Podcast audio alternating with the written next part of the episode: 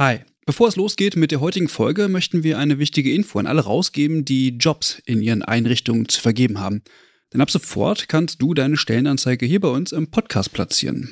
Wir finden das besser als Werbung, weil unsere treuen Hörenden damit Hinweise auf tolle Jobangebote bekommen und Unternehmen diesen Podcast nutzen können, um genau die Zielgruppe zu erreichen. Und wir nerven nicht mit Inhalten, die niemand hören will. Also eigentlich eine Win-Win-Win-Situation.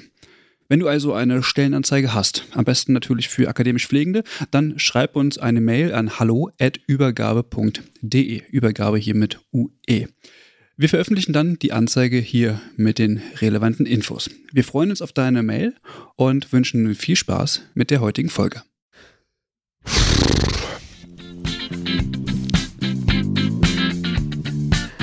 Ü.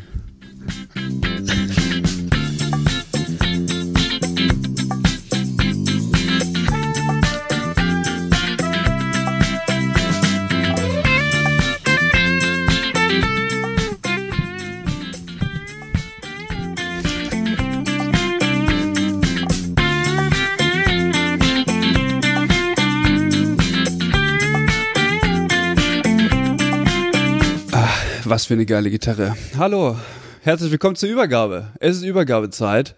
Ähm, genau, der neue Podcast ähm, zum Thema Pflege. Zum Thema Pflege. Pflege ist groß. Wir sprechen über alles. Ähm, und äh, ich bin Christian.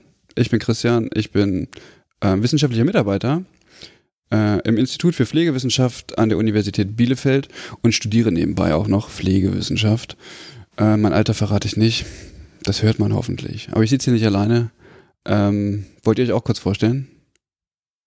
Ja, hi, ich bin der Alex. Ich bin ähm, auch wissenschaftlicher Mitarbeiter an der Universität in Witten-Herdecke und ähm, habe auch vor langer Zeit eine Ausbildung zum Gesundheits- und Krankenpfleger gemacht und ja, beschäftige mich zurzeit mit Digitalisierung in der Pflege und ähm, ja. Ja, mein Name ist, ähm, ich bin der Mike. Ich bin Altenpfleger und ähm, arbeite auch an der Universität, aber an der Universität Witten, Herdecke. Ähm, ich beschäftige mich eigentlich mit dem eher langweiligen Thema der pflegerischen Dokumentation. Ja. Hört sich gut an. Ja. Hört sich gut an. Du bist der Erste, der das sagt. Also von daher, das freut mich. Fängt schon mal gut an. Ja, äh, zum Team gehören eigentlich noch zwei Personen, die äh, heute leider nicht dabei sein können. Ähm, macht aber nichts. Wir müssen jetzt die Fahne hochhalten und äh, hier heute abliefern, sonst kriegen wir Schellen. Hm. Das ist klar. Ähm, genau. Vielleicht dann ähm, beim nächsten Mal sind die dann mit dabei. Ähm, wo, worum gibt's uns eigentlich? Äh, wir haben festgestellt, es ist einfach viel los in der Pflege. Es tut sich so viel und äh, niemand spricht darüber. Beziehungsweise alle sprechen, aber alle jammern.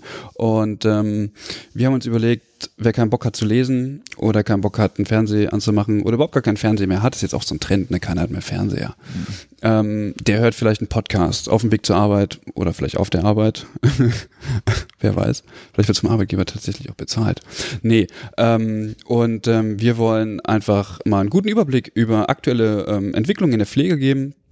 Und äh, dabei sind wir eigentlich auch relativ äh, breit gestreut. Also ähm, Fakt ist, dass wir ähm, uns keine festen Themen ähm, vornehmen. Also wir werden ähm, nicht nur über äh, Pflegepolitik sprechen oder über Bildungspolitik, äh, sondern es werden äh, ein bunter Blumenstrauß äh, an, an Themen hier im Podcast oder in den weiteren Folgen dann auch ähm, besprochen.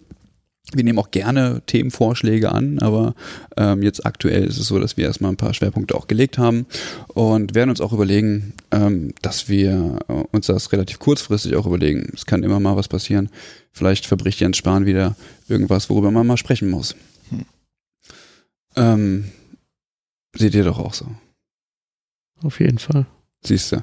Also, ähm, wichtig ist äh, auf jeden Fall auch mal zu sagen, dass wir absolut keine Profis sind. Also es ist nicht so, dass ähm, wir ähm, allwissend sind und ähm, die Experten für irgendwelche Themen, ähm, sondern wir beobachten quasi die Pflegelandschaft und ähm, kehren das alles mal so ein bisschen zusammen ähm, und äh, wollen dann hier in dem Podcast ähm, eine Übergabe machen. Also was haben wir beobachtet, wie, sind, wie ist eigentlich die, die Lage? Also wir tragen so ein paar Fakten zusammen und ähm, sprechen dann einfach auch mal ein bisschen drüber, ähm, sodass sich jeder tatsächlich dann auch ähm, ein Meinungsbild hinterher machen kann. Das Ganze kann auch mal passieren, dass wir ein paar Gäste einladen. Das ist zumindest geplant zu einzelnen Themen. Ähm, das ist insofern wichtig, weil wir eben nicht alles wissen können. So, und dann äh, müssen wir ein paar Leute einladen, die uns dabei unterstützen. Ähm, das bedeutet eben auch, dass sich der Podcast, äh, der Podcast natürlich entwickelt ähm, und äh, nichts perfekt ist, wie man an dieser grandiosen Einleitung schön hört. dass das, das Tolle ist, dass man das nicht nochmal sagen muss. Es ist jetzt drin. Genau. Und äh, der Podcast wächst halt mit der Zeit und ähm, wir wachsen dann ähm, vielleicht auch, ja, einfach auch mit euch. Mhm. Und nicht wundern, es wird wahrscheinlich auch einfach mal Stellung bezogen. Also man hat ja eine Meinung, so und ähm, Ziel ist es, dass wir hier im Podcast auch bestimmte Sachen ähm, einfach auch mal diskutieren, so und äh, ich kann mir gut vorstellen, dass wir da nicht immer einer Meinung sind, ähm, aber genau davon ähm, lebt ja auch ähm, eine Diskussion, dass man sich einfach auch mal austauschen kann. Und das wird ja in der Pflege häufig gemacht, dass man sich da mal austauscht und erstmal über, über Sachen spricht. Jens Spahn will immer debattieren, ne? Habe ich das mitgekriegt. Er will immer debattieren, er will immer Debatten führen. Es werden zu wenig Debatten geführt. Ähm, wir schließen uns an, wir machen mit. Äh, genau. Ähm, für wen ist der Podcast eigentlich geeignet? Wer kann das hören? Eigentlich erstmal alle so, die Bock haben auf Pflege, die im Pflegebereich arbeiten, ähm, darf aber auch jeder andere hören. Also ähm, dürfen auch Ärzte hören, oder? Doch, ich finde, Ärzte dürfen das auch mal hören. Ich habe ja was übrig für Ärzte, ne? Und für Ärztinnen. Wir müssen gendern. Ist jetzt, ist jetzt was ganz Neues. Genau. Und ähm, es darf auch äh, jeder ähm, mithören natürlich, also jeder ist eingeladen, aber ähm, in der Regel richtet sich es auch an Leute, die Bock haben, auch äh, mitzureden. Ja? Ähm, und nach Möglichkeit nicht jammern wollen. Also wir wollen nicht so ein Jammer-Podcast werden, irgendwie, der sagt, oh, ist alles so schwierig und alles so schlimm und wir uns, wir haben kein Personal, wir haben kein Geld und so weiter. Ähm, das hören wir ähm, zu Genüge. Äh, darum geht's nicht. Ähm, also ho hoffe ich, dass wir das irgendwie hinkriegen, nicht allzu viel zu jammern. ja, wird schwer, aber ja, ist, wir ja. versuchen unser Bestes. Ja, klar. Und ähm, wir wollen alle vier bis sechs Wochen ähm, wollen wir was aufnehmen. Ähm, wöchentlich kriegen wir nicht hin. Wir, wir sind Arbeitstiere, wir arbeiten zu viel. Du musst Dokumentationssachen machen. Mhm. Ähm, du bist ähm, am Rechner, Digitalisierung, ist alles ganz schwierig. Ähm, alle vier bis sechs Wochen. Wir finden, dass es eine relativ gute Frequenz ist, ähm, weil man dann einfach auch die Möglichkeit hat, Themen nochmal genauer zu beleuchten ähm, und das einfach, ähm, einfach auch gut darzustellen. So, das ist wichtig und ähm, es passiert eben auch nicht jeden Tag was in der Pflege. Ähm, deswegen ähm, hoffen wir, dass wir das auch so einhalten können. Und vor allem, das gibt ja nochmal die Möglichkeit, den Input von euch zu bekommen, dass ihr von außen vielleicht noch was reintragt, einen Themenvorschlag reinhaut und ähm, wir uns das mal genauer anschauen können. Genau. Ja, das ähm, ist auch ganz wichtig. Also wie gesagt, wir wissen eben nicht alles und es wäre ganz gut, wenn wir da noch äh, Impulse von außen dann auch bekommen, wo wir nicht aufgepasst haben, wo wir was übersehen haben, wo wir was nicht richtig ähm, gestellt haben oder was nicht richtig dargestellt haben. Ich glaube, das ist ganz wichtig, dass wir da insgesamt auch in den Austausch gehen. Ähm, wie ihr uns erreichen könnt, das sagen wir einfach am Ende. Wenn ihr es bis dahin durchgehalten habt. Genau. Ähm, wollen wir, wollen wir starten? Können wir machen. Ja. Alex, Digitalisierung hast du aufgeschrieben. Ja, Digitalisierung.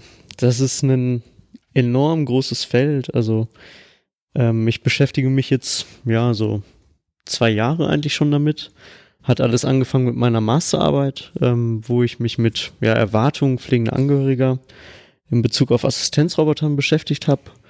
Und ähm, ja, wie bin ich überhaupt zum Thema gekommen? Wenn man mal so guckt, so im Alltag, eigentlich jeder hat schon ein Handy, ähm, jeder, selbst in der Schule, arbeitet mit einem Tablet. Ähm, also digital ist eigentlich so fast normal geworden, so im Alltag. Und ähm, ja, das macht auch nicht halt vor der Medizin oder vor der Pflege oder vom Gesundheitswesen.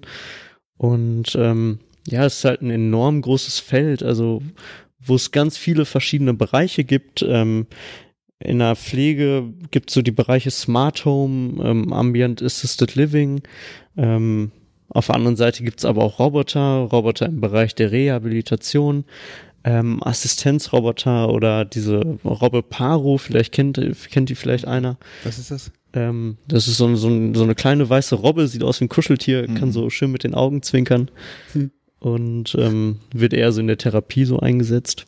Okay. Ähm, ja, es ist sehr vielfältig, enorm groß. Es gibt eigentlich keine klare so Definition. Also was ist überhaupt digital? Was ähm, wird dazu gezählt? Ähm, was ist überhaupt digitale Pflege? Oder ähm, ja, Digital Nursing vielleicht international, international bezeichnet. Und ähm, das macht das Ganze nicht einfacher, darüber zu sprechen, beziehungsweise da auch einen Schwerpunkt zu finden. Ja, also ich habe absolut gar keine Vorstellung davon. Ähm, Digitalisierung, weil ich kann mir eben genau vorstellen, dass das ein Riesenthema ist und ich frage mich, wo fängt Digitalisierung an und wo, mhm. also hat das ein Ende so? Also wir leben ja in einer Zeit, wo alles irgendwie digitalisiert ist mhm. und wo hört das auf und wo führt das auch hin? So. Und welchen Nutzen hat das überhaupt? Also was bringt das mhm. mir oder überhaupt mir als Pflegekraft? Was ist der Benefit davon, wenn ich hier Arbeitsläufe irgendwie ähm, durch Digitalisierung äh, verbessere oder nicht verbessere oder gestalte? Mhm. Ja, es gibt halt enorm große ähm, Anknüpfungspunkte, ne? Und ähm, generell willst du halt erstmal gucken, dass du bestimmte Prozesse unterstützt, ähm, dass du vielleicht auch Prozesse optimieren kannst. Also wenn man jetzt so, so an Pflegedokumentation denkt, also dass du die Dokumentation einfacher machst, ähm, gewisse Dinge einfach abbilden kannst, auch deine Leistungen vielleicht effizienter abbilden kannst. Ähm, wenn du mal in so einen anderen Bereich denkst, vielleicht häusliche Pflege mit pflegenden Angehörigen, ähm, da hast du halt schon sehr viel Technik, die eingesetzt wird, also vom ähm, ja, vom Rollator bis hin zum voll ausgestatteten Rollstuhl, der ähm, teilweise auch schon Treppen steigen kann, ähm, gibt es da halt enorm große Anwendungsbereiche, wo auch immer Pflegende auch ja enorm viel Kontakt mit haben und ähm, wo es meiner Meinung nach auch wichtig ist, dass man sich so mit dem Thema auch auseinandersetzt und ähm, da auch eine gewisse Meinung vielleicht auch zu bildet. Ähm, man muss nicht alles gut finden, was da eingesetzt wird, ähm, aber dass man ja schon weiß, was es so auf dem Markt gibt, ähm, wie man vielleicht auch die Pflege erleichtern kann oder ähm, wie man vielleicht auch pflegebedürftige Menschen auch vielleicht beraten kann, ähm, dass sie vielleicht Assistenzsysteme einsetzen, die nochmal so ihre ja, Selbstbestimmtheit oder auch Autonomie fördern. Ja. Ähm, du hast jetzt von so einem Gerät gesprochen, was Treppen steigt. Äh, ist das auch digital? Also nur weil da ein Chip drin ist oder das elektrisch funktioniert, ist das schon digital oder was? Ja, das ist halt die Frage, ne? Wo setzt du an ja. mit der Definition digital? Ähm, für den Bereich Pflege gibt es keine klare Definition, was wird als digital, äh, ja, digitales Assistenzsystem bezeichnet. Also es gibt ganz viele wirrwahre äh, Definitionen oder auch Bezeichnungen. Es gibt ähm, nicht die, das, das klare Feld, es ist nicht sehr trennscharf. Ähm, also teilweise werden äh, ja technische Hilfsmittel als ähm, digitale Hilfsmittel bezeichnet, wenn sie zum Beispiel, ähm, wie du sagst, äh, ja, vielleicht eine Steuerung haben oder ähm, ja über Sensoren vielleicht so den Raum wahrnehmen, ne? dann ist das schon digital. Ähm, andere bezeichnen das aber einfach nur als Hilfsmittel. Also da gibt mhm. es noch keinen klaren Konsens. Ja. Mhm. Also ich habe tatsächlich, wenn ich an digital denke, immer ein Handy vor Augen. Also mhm. irgendwas, was leuchtet, so, wo ich draufdrücken kann und dann macht das irgendwas. Mhm. Also, aber äh, Pflegedokumentation äh, wäre für mich jetzt auch äh, ein Schlagwort, so für äh, Pflegedok oder für mich so der Inbegriff für Digitalisierung. Hat, ja. hat sich Scheinbar aber nicht so gut durchgesetzt in Krankenhäusern, noch, oder? Eigentlich noch fast gar nicht. Ob ne? die, also Optiplan ja, ist doch noch hoch im Trend. Ja, genau. Optiplan, Darn-Produkte und ja. um nur ein paar weitere äh, Markennamen zu nennen. Der andere Punkt ist auch einfach, dass ähm, oftmals dann auch festgestellt wird, dass es gar nicht so eine Erleichterung ist, eine elektronische Dokumentation anzuwenden. Also wenn ich mir dann vorstelle, dann wie läuft das dann ab, dann wird das einfach umgestellt und ich stehe am nächsten Morgen da und soll dann mit der elektronischen Dokumentation umgehen mit einem Computersystem, wo ich dann vielleicht auch gar nicht so äh, die Kenntnis drüber besitze und mich dann einarbeiten ähm, in den, ja, unter den schwierigen Rahmenbedingungen ist das schon eine Herausforderung dann wahrscheinlich auch, ne? Klar, es fängt ja schon an, wenn du schaust, ähm, in der Ausbildung, ne? Also kriegst du in der Ausbildung schon vielleicht mhm. die äh, Kompetenzen vermittelt, dass du später mit einer elektronischen ähm, Datenverarbeitung umgehen kannst. Mhm ähm, wirst du da vielleicht rangeführt durch Praxisanleiter. Also es gibt halt schon viele Punkte, die vielleicht so die Umsetzung schwierig machen. Ne? Ja, das, ja, denke ich auf jeden Fall. Ich glaube, da können wir viel vom Smartphone einfach lernen, weil das Smartphone einfach der Inbegriff dafür für digital, wie du schon gesagt hast, mhm. ist und weil es einfach so praktisch ist. Also es ist klein, es ist handlich, man hat es immer dabei, man kann gut, da, also es ist ein Alltagsbegleiter und ich glaube, das fehlt manchmal bei Digitalisierungsprojekten in der Praxis. Also das ist immer was extra, so ein, es kommt immer extra was dazu aber es ist nicht in den Alltag integriert. Und ich glaube, das ist eine große Problematik für Digitalisierung vielleicht. Ich bin mir nicht sicher, aber vielleicht könnte das sein. Also was ich finde, ähm, du hast, du hast gerade gesagt, äh, von, von heute auf morgen umstellen und mhm. so. Ähm, ich bin fast ein bisschen der Meinung, dass das vielleicht das Beste ist, was man tun kann. Mhm. Ähm, weil sonst sagst du den Leuten, jo, äh, setz dich bitte an Computer und äh, dokumentier das, so machen es nicht. Und dann hast du auf der einen Seite eine halbe Dokumentation am Computer und der Rest irgendwie auf Zetteln so. Ähm, und äh, das ist vielleicht auch nicht so die beste Variante, aber es ist halt schweineteuer, wenn man sich das überlegt, muss die Leute schulen und so. Das ist ein ewig langer Prozess und ich glaube, es hat sich deswegen auch nicht durchgesetzt, ähm, weil es bisher keinen Grund gab, es zu machen. Also ich, ich glaube, dass das ein großer ähm, Faktor ist. Also die Krankenhäuser, jetzt um mal auch bei den Krankenhäusern zu bleiben irgendwie, ähm, die haben einfach keinen Grund, das zu machen. Also wir haben äh, ja gar keine Infrastruktur, wo man sagt, es ist notwendig, dass ihr jetzt irgendwie digital äh, dokumentiert, weil die Daten dann da und da äh, zur Verwendung mhm. stehen könnten. Ja, unsere unsere äh, Karte zum Beispiel, unsere Gesundheitskarte, die ist dafür ausgelegt, so, aber gespeichert wird da nichts. So, also und Datenschutz, auch ein ganz großes Ding, glaube ich, ähm, was ähm, da einfach irgendwie den Leuten oder den, den Kliniken auch immer wieder ein Knüppel durch die oder zwischen die Beine äh, schlägt. Also ja, finde ich schade, dass das nicht so ist, weil jeder hat ein Handy in der Tasche. So, das ist eigentlich völlig normal. Ja. Aber gut, guck mal, wenn wir vielleicht mal weggehen vom Krankenhaus und ähm, vielleicht eher so an diese ländlichen Regionen denken, ich glaube, da hat das enorm viel Potenzial, Einsatz von ähm, Handys, also so in der ambulanten Pflege. Ähm, wenn du so Telemedizin, Telepflege denkst vielleicht, ähm, was sich so in den nächsten Jahren auch eventuell als ja, großen Sektor ergeben wird, wo äh, die Teile einfach Anwendung finden, ne? weil du hast immer weniger Hausärzte, vieles wird ähm, auf ja Elektrokonsile oder ja mobile Konsile umgestellt und ähm, dann musst du einfach auf dein Smartphone zurückgreifen oder auf dein Tablet und ähm, andere Wege oder vielleicht ja neu denken, ja? also es vielleicht Skype mit einbaust in die Versorgung ähm, und ich glaube, dass das da ein enorm großes Feld ist und viel Potenzial mit sich bringt und ähm, die Leute dafür auch offen sind. Ähm, ja, also du sagst gerade auf gerade auf dem Land und so. Wie, also wie kann ich mir das denn vorstellen, Praxis? Ne? Also ich wohne jetzt hier schön auf meinem Bauernhof und ich werde immer älter, äh, gehe jetzt schon auf die 85 zu und habe natürlich äh, vielleicht Probleme und äh, mein Alltag zur Bewältigung. Das klappt halt alles nicht mehr so, wie ich mir das eigentlich früher oder wie es früher mal geklappt hat. Und ähm, jetzt kommt dazu, dass ich noch irgendwie eine Erkältung kriege und ich kann halt einfach auch nicht vom Hof weg. Ich habe keine, da gibt's keine Busverbindung und Autofahren geht halt nicht mehr. Wie, was kann ich tun? Also wie schaut das aus? Was muss man sich darunter vorstellen? Ja, meistens, also du wirst ja, sitzt ja meistens nicht alleine mit deinem Laptop dann zu Hause, ne? Ähm, das ist dann eher in so einem größeren Versorgungskontext, musst du das denken.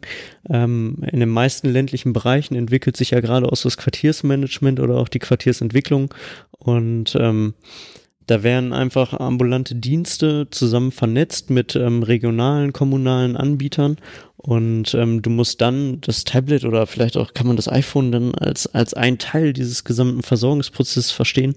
Und ähm, ja, das dauert natürlich auch lange, bis du diese Strukturen irgendwie geschaffen hast. Ähm, die Leute vielleicht auch dahin bewegst, dass sie damit auch arbeiten. Klar kannst du das nicht von jedem erwarten, dass er äh, offen mit so einem Tablet oder Handy umgeht. Ähm, aber wenn man sich manche Studien anguckt, also ist so diese Technikakzeptanz oder die Nutzererwartungen, ähm, sind die sehr hoch oder ähm, sie werden akzeptiert, die Geräte. Ähm, man erhofft sich viel Potenzial daraus. Und ähm, klar musst du Menschen, die vielleicht nicht so technikaffin sind, ähm, auch ein bisschen begleiten oder auch mit an die Hand nehmen, aber da sehe ich so die Rolle der Pflegenden auch gerade, also dass sie da auch mehr Kompetenzen vielleicht auch entwickeln und ähm, ja, pflegebedürftige Menschen oder auch Menschen im ähm, Hoch- oder in einem, im hohen Alter auch vielleicht anleiten und äh, dahingehend auch begleiten. Und ähm, ja, natürlich auch so, dass politische Strukturen oder gesellschaftliche Strukturen auch einfach geschaffen werden. Also, dass äh, auf dem Land die Internetverbindungen einfach besser werden. Also, ähm, ja, das ist einfach so Infrastruktur. Zurzeit ja auch ein großes aktuelles Thema. Gerade 5G da. kommt doch. Ja, ja, 5G, ja, genau. Internetverbindung ja. auf dem Land. Ja. Ja, das ist äh, auf jeden Fall sehr spannend. Aber das sind das sind so Faktoren, wo ich sage, ähm, das, also das, das sind so weiche Faktoren. Also natürlich muss die Versorgung in den ländlichen Bereichen natürlich äh, sichergestellt werden. Der Arzt muss da nicht mehr hinfahren. Man hat einen extrem ähm, zeitlichen äh, Benefit davon auf jeden Fall. Das kann ich mir gut vorstellen, dass das funktioniert, um eben auch ein, ein Stück weit die Versorgung ähm, sicherzustellen. Ähm, das Problem, was ich sehe, ist aber, dass äh, der Arzt physisch ja nicht da ist. Also ähm, was macht das mit den Menschen so, wenn die jetzt über, über Skype sprechen? Also können die sagen, ich habe mit meinem Arzt gesprochen irgendwie? Also also zählt das oder oder zählt ein Arzt oder hat, hat er nur den, den ähm, ja wie soll ich sagen, ähm, den den, den Ruf, wenn er wenn ich ihn anfassen kann oder wenn ich ihn auch sehe? Äh, also in Reichweite sozusagen über, über den Bildschirm würde ich ihn ja sehen.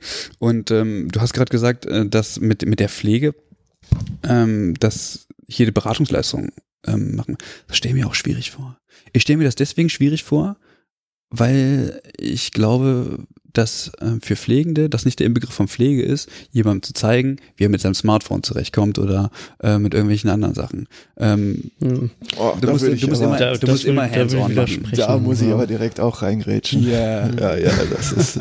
Also ich glaube, das ist äh, das auf jeden Fall. Also gerade das Anleiten und äh, wie man mit Sachen umgeht und äh, ob ich jetzt äh, jemandem helfe, ein Handy zu bedienen oder vielleicht auch morgens einfach die Zahnbürste äh, vernünftig oder äh, unterstützend zum Mund für, ist, äh, ähm, da tausche ich nur das Ding aus, in Anführungsstrichen, was ich da beschreibe oder wobei ich da unterstütze. Und ähm, ich glaube nicht, dass das äh, äh, so fern ist von den Tätigkeiten, die wir ausführen in der Praxis. Ja, Oder unser Verständnis vielleicht ja. davon. Und klar kannst du, darfst du nicht erwarten, dass sie ähm, oder dass man weiß, was technisch sozusagen funktioniert in dem Gerät, aber dass du sozusagen ähm, die Anleitung oder die Anleitungssituation so durchführen kannst. Ne? Also wenn du jetzt zum Beispiel an eine äh, Pflegesituation im Krankenhaus denkst, ähm, wenn du so Waschtraining machst, dann ähm, zeigst du ja auch, wie gehe ich mit dem Waschlappen, ähm, welche Utensilien benutze ich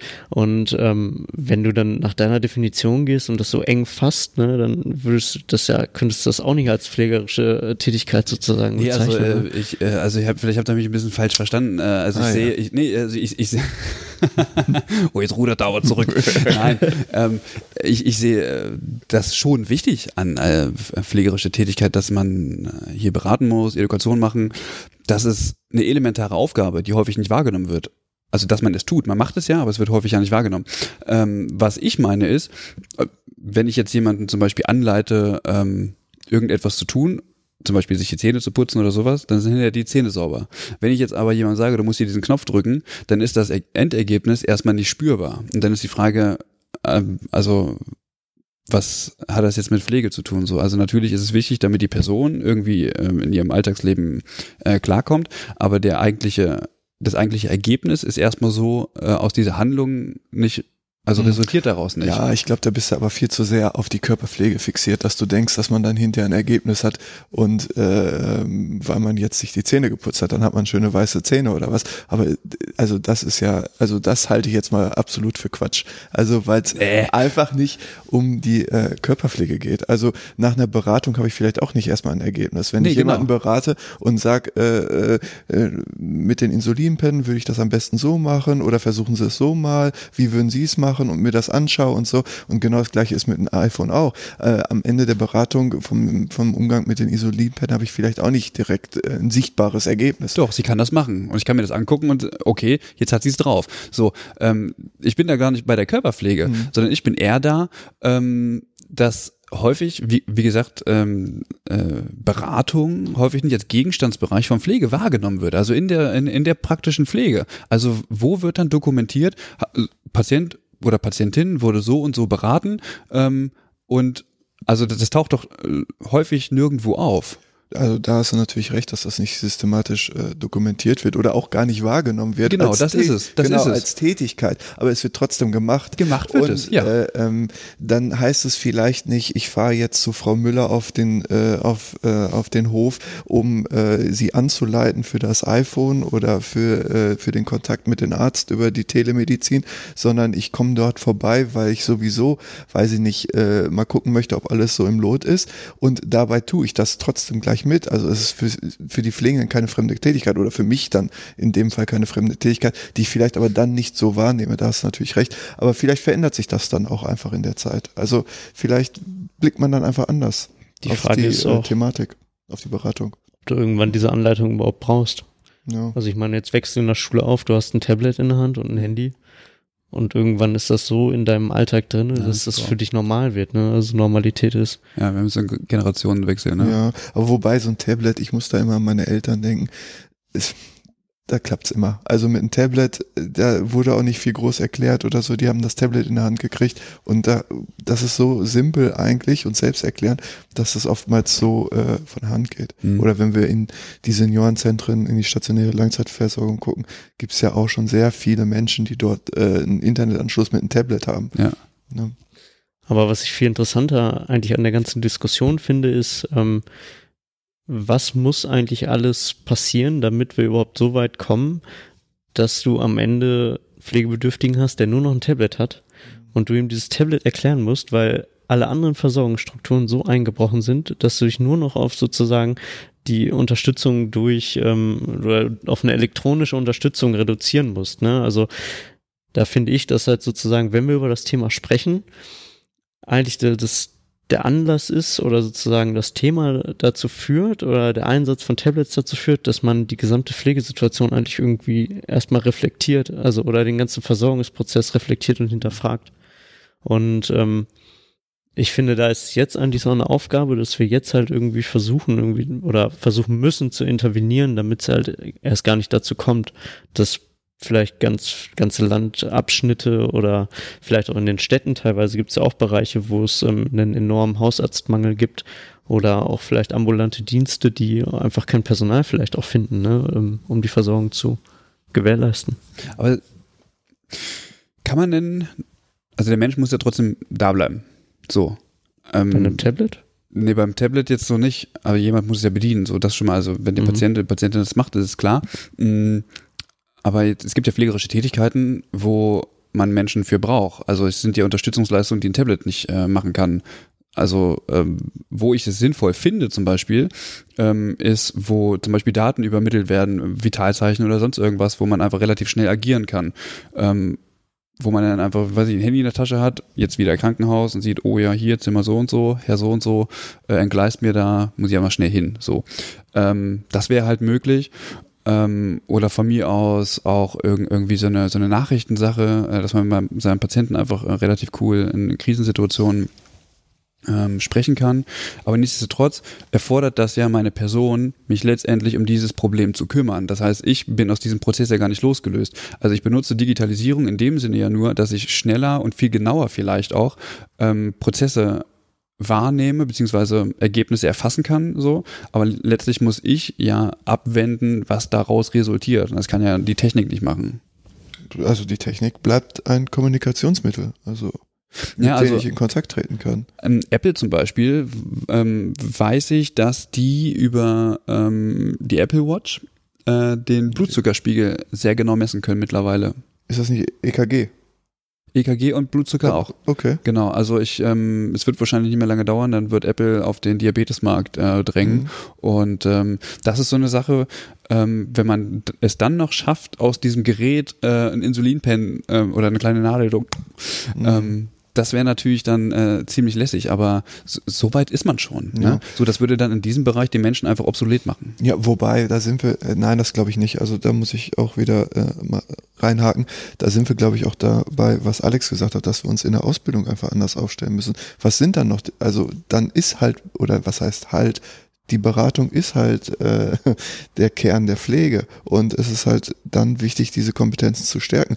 Und ähm, wie interpretiere ich Werte oder was bedeutet das für denjenigen? Das ist dann vielleicht auch mal die Aufgabe der Pflege, viel mehr dorthin zu schauen und beratend zur Seite zu stehen. Solange die Beratung letztlich bleibt, sehe ich auch irgendwie keine ethischen Konflikte. Sobald der Mensch aber irgendwie, ich sag mal, weiter weggedrängt wird für notwendige Sachen, ähm, ist es, glaube ich, wichtig, dass Menschen weiterhin existent sind. Gerade im ländlichen Bereich, ältere Leute, ähm, die sind ja auch sozial so ein Stück weit isoliert, könnte ich mir vorstellen. So, und wenn da keiner vorbeikommt und du da nur Siri hast, also man freut sich eben auch mal, wenn, wenn man angefasst wird. Ja, natürlich. So, also das ist eben auch ähm, eine wichtige ja. große Problematik. Ja, ja. Ich würde da sogar noch weitergehen dazu, Mike, und sagen, dass ähm, eigentlich das Originäre an der Pflege eigentlich der die Beziehungsarbeit ist oder der Beziehungsaufbau. Und ähm, ob jetzt durch ähm, Siri oder durch Tablets die Beziehung komplett ersetzt wird, äh, ist mal dahingesagt, aber ähm, wenn wir dann zum Beispiel so an Roboter denken oder Einsatz von Robotik, ähm, da ist man da eigentlich schon viel schneller so in der Diskussion, ne? Also dass du sagst, okay, wie kann man vielleicht auch ähm, ja gewisse Tätigkeiten vielleicht ersetzen? Ähm, ist das überhaupt gewollt? Ähm, bis zu welchem Grad macht man das vielleicht mit? Und ähm, ja, da muss man wirklich auch sinnvoll reflektieren, ähm, bis wohin das geht, ethisch vertretbar ist ähm, und wo man vielleicht auch dann eine Grenze erreicht, auch im, im Bereich der Technikentwicklung und ob das dann vielleicht auch noch gut ist. Mhm. Kommt die Ethik da an die Grenzen? Also denke ich mir so, weil es, also ich komme deswegen auf den Gedanken, weil es ja irgendwie eine Entwicklung ist, wo, wo in unserer Welt einfach viel mehr digital abläuft. Ähm, und wahrscheinlich so ein Trend wahrscheinlich auch schwer zu stoppen ist der sich dann, weil man einfach, ja, erkennt, okay, das hat irgendwie Vorteile mm, und hinterher aufwacht und denkt, okay, es war jetzt vielleicht nicht die, die coolste Idee, ähm, hier Robotik einzusetzen oder ähnliches. Ich glaube, man kommt da an Fragen, mit denen man sich zwangsläufig irgendwann auseinandersetzen muss, ähm, die aber irgendwie ein neues Verständnis von Ethik vielleicht auch hervorbringen, oder? Also, ähm, weil sonst würde, würde der Mensch ja nie ersetzbar sein, auch nicht für einzelne Tätigkeiten, oder? Ach, schwieriges Thema. Ich glaube einfach, das Wichtigste dabei ist, dass die Pflege das auch mitgestaltet. Also, ja. dass sie äh, sich da mit einbringen in Digitalisierung, weil zurzeit läuft es ja oft so, ich muss ein kurz bisschen ähm, Umweg nehmen zur Ethik, oftmals läuft es ja so, dass ähm, Robotik und Digitalisierung in anderen Händen liegt und das äh, für die Pflege entwickelt wird, aber nicht mit der Pflege. Ja. Und es einfach dann zu Konflikten kommt im Arbeitsalltag der Pflege oder aus der Denke der Pflege heraus und dass dann einfach ethische Teilbereiche, die für die Ethik wichtig sind, äh, ähm, geschnitten werden und das dann halt einfach dann zu Problemen führt.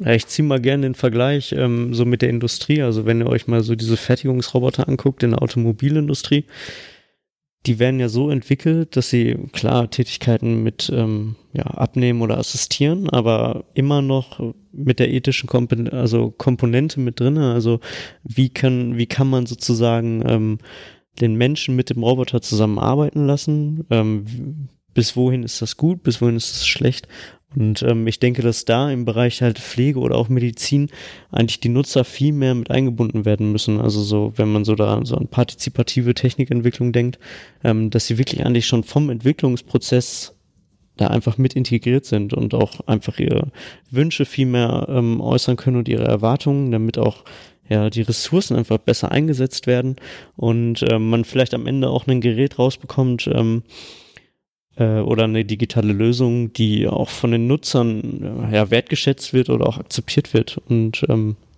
ich glaube, dass es dann viel zu einer besseren Anerkennung auch kommt. Ja.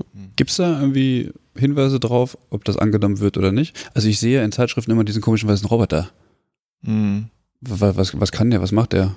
Wie heißt mhm. der? Den haben wir jetzt bei uns auch im Modehaus stehen. Im Modehaus. Im Modehaus, im Kaufladen für äh, Kleidung. Nein, hat, hat, er was an? Oder ist er, ist, ist der er, ist nackt, äh, der steht da rum der, und äh, mit dem kann man da irgendwelche... nackt bleiben, das muss auch mal hinkriegen. Ist halt ein Roboter, ja, ne? Ja, das ist, ist, halt kein Mensch, ne? Da nee, wir wieder ein bisschen Jeder bei der Ethik. angezogen. Ja, äh, der steht da rum und dann kann man schöne Spiele mit denen spielen. Also der hat so ein Tablet vor der Brust, wenn ich mich äh, recht erinnere und ah. äh, dann kann man die Kinder davor abstellen und die können dann da in Ruhe spielen, während äh, äh, der Vater und die Mutter äh, ähm, dann halt das neue Kleid oder den Anzug kaufen. Ich entsinne mich, ich entsinne mhm. mich, genau.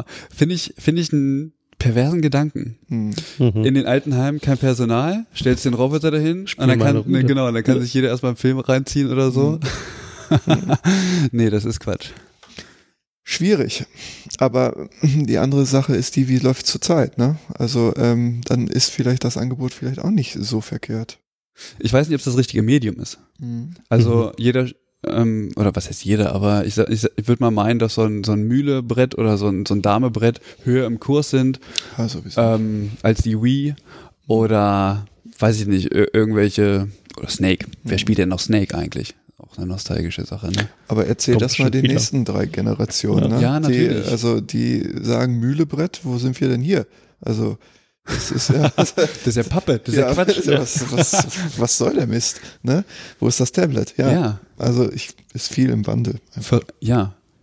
Ich finde es fast ein bisschen bedrohlich. Ich weiß nicht, ob es an meinem Alter liegt.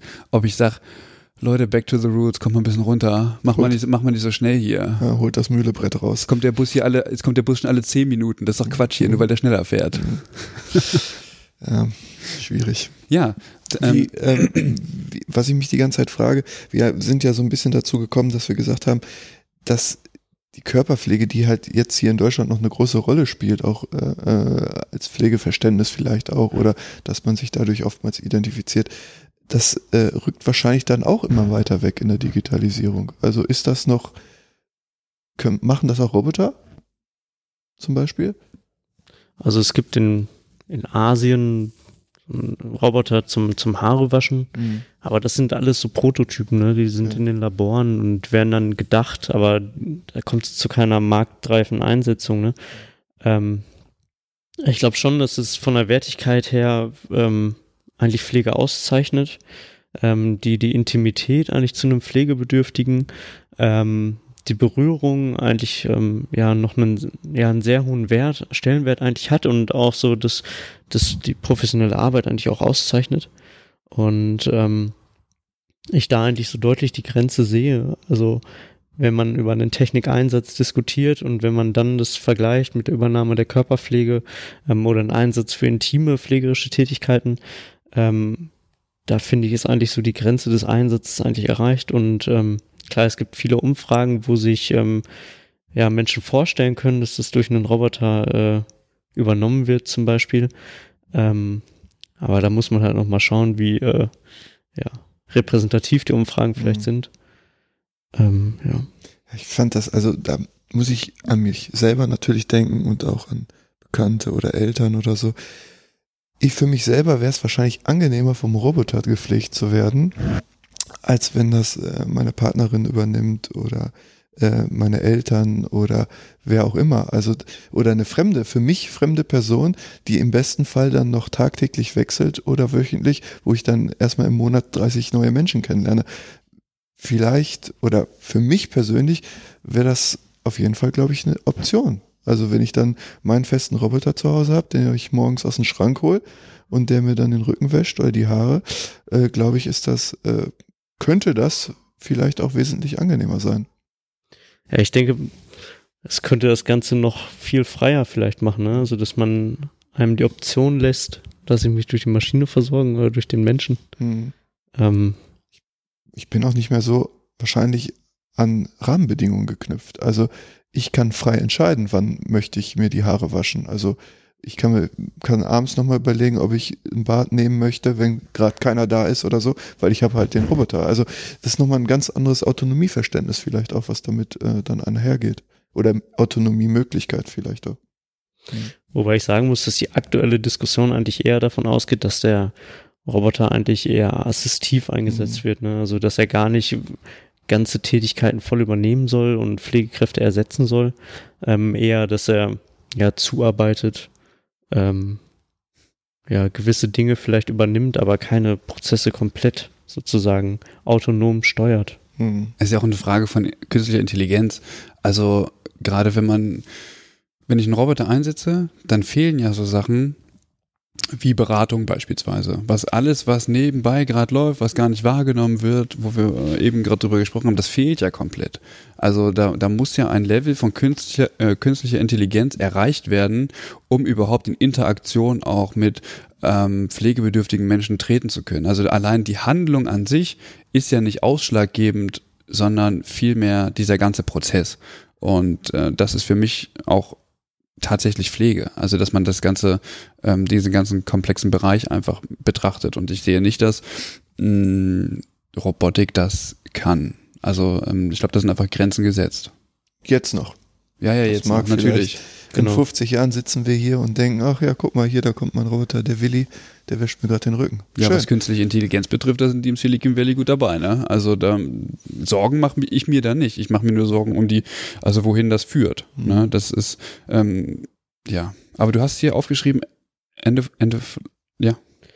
Aber da sind wir eigentlich wieder bei dem Ausgangspunkt, wo wir am Anfang drüber diskutiert haben. Ne? Also ist das ein Thema für Pflege? Mhm. Muss sich Pflege damit auseinandersetzen? Und du hast gerade selber angesprochen. Also du kannst dieses Thema eigentlich nur diskutieren, entwickeln und ähm, weiterdenken, wenn Pflegende da mit am Tisch sitzen und das auch mitbestimmen können, beziehungsweise ihr Wissen damit einfließen lassen können, weil ich glaube, sonst ähm, gehen die Entwicklung vielleicht in ganz andere Wege, beziehungsweise man kann das noch mit steuern.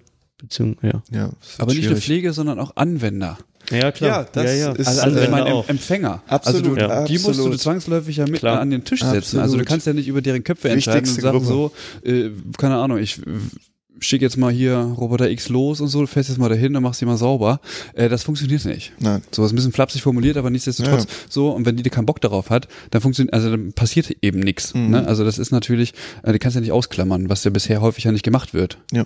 Also, dass sie gefragt werden sozusagen. Ja. Aber du hast hier aufgeschrieben, End of Life Care Machine.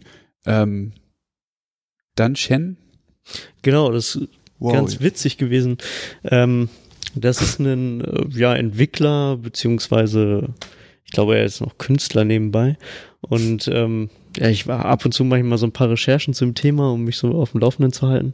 Und äh, bin dann auf so ein Video bei YouTube, das müsste man eingeben, End of Life äh, Machine. Ja, das äh, verlinken wir in die Show Notes. Ja, genau. Ja. Einfach mal so aus dem Interesse halber sich mal einfach mal angucken. Ähm, der hat sozusagen, ja, natürlich ein bisschen überspitzt, ähm, so eine Kunstinstallation ähm, gewählt und hat da einen Roboter entwickelt, der den Menschen ähm, ja auf seinen letzten Weg sozusagen ähm, kurz vorm Tod begleitet und ähm, das so ein bisschen überspitzt dargestellt, wie die Versorgung aussehen kann, wenn dann ein Roboter wirklich eine Pflegeperson komplett ersetzt und ähm, ja, am Ende kurz vorm Tod sozusagen ja noch Berührung spendet und ähm, es lohnt sich auf jeden Fall, sich das anzugucken und ähm, sich da eine eigene Meinung nochmal zu bilden. Also für mich war das echt schockierend, als ich das gesehen habe, ähm, weil ich habe für mich eigentlich so ein Verständnis, dass ich äh, ja Menschen die kurz vorm Tod stehen, ähm, eigentlich so die meiste Aufmerksamkeit auch noch zukommen lasse und da eigentlich auch so, ja, das als originäre Aufgabe der Pflege eigentlich auch sehe. Und ähm, gerade in der Situation vereinen sich irgendwie alle Dinge, die es in der Pflege gibt, also Zuneigung, Spenden, ähm, einfach mal verharren, die Situation ähm, vielleicht so auf sich wirken lassen.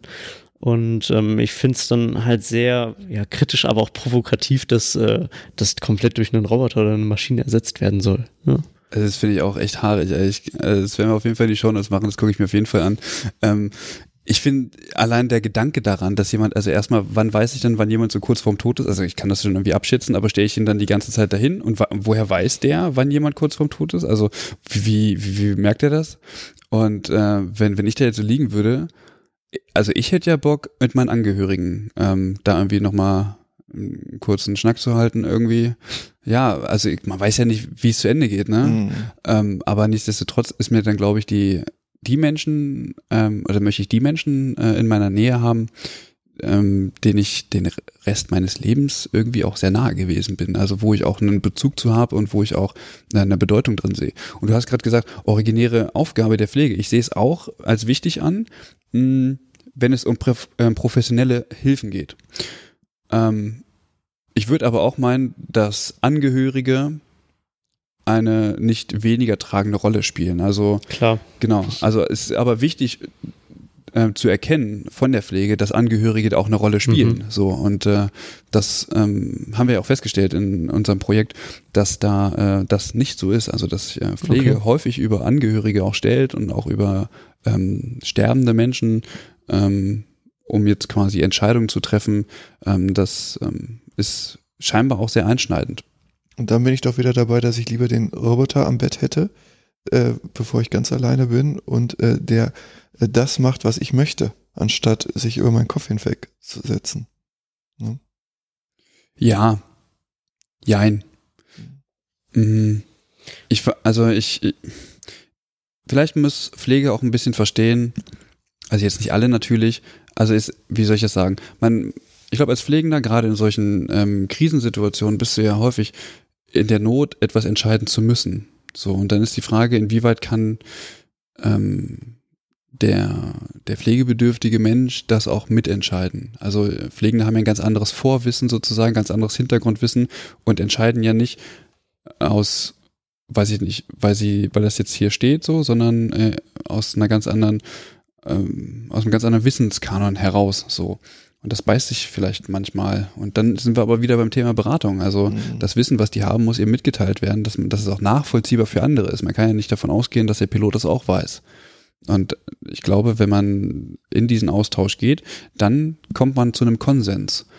Ähm, allerdings bin ich jetzt auch kein Profi darin, wie ähm, solche solche Sterbemomente auch aussehen, beziehungsweise wie auch so ein ganzer Prozess abläuft. Also ich meine, das ist ja nicht nur ein Moment, das ähm, können ja viele Tage, viele Wochen sein.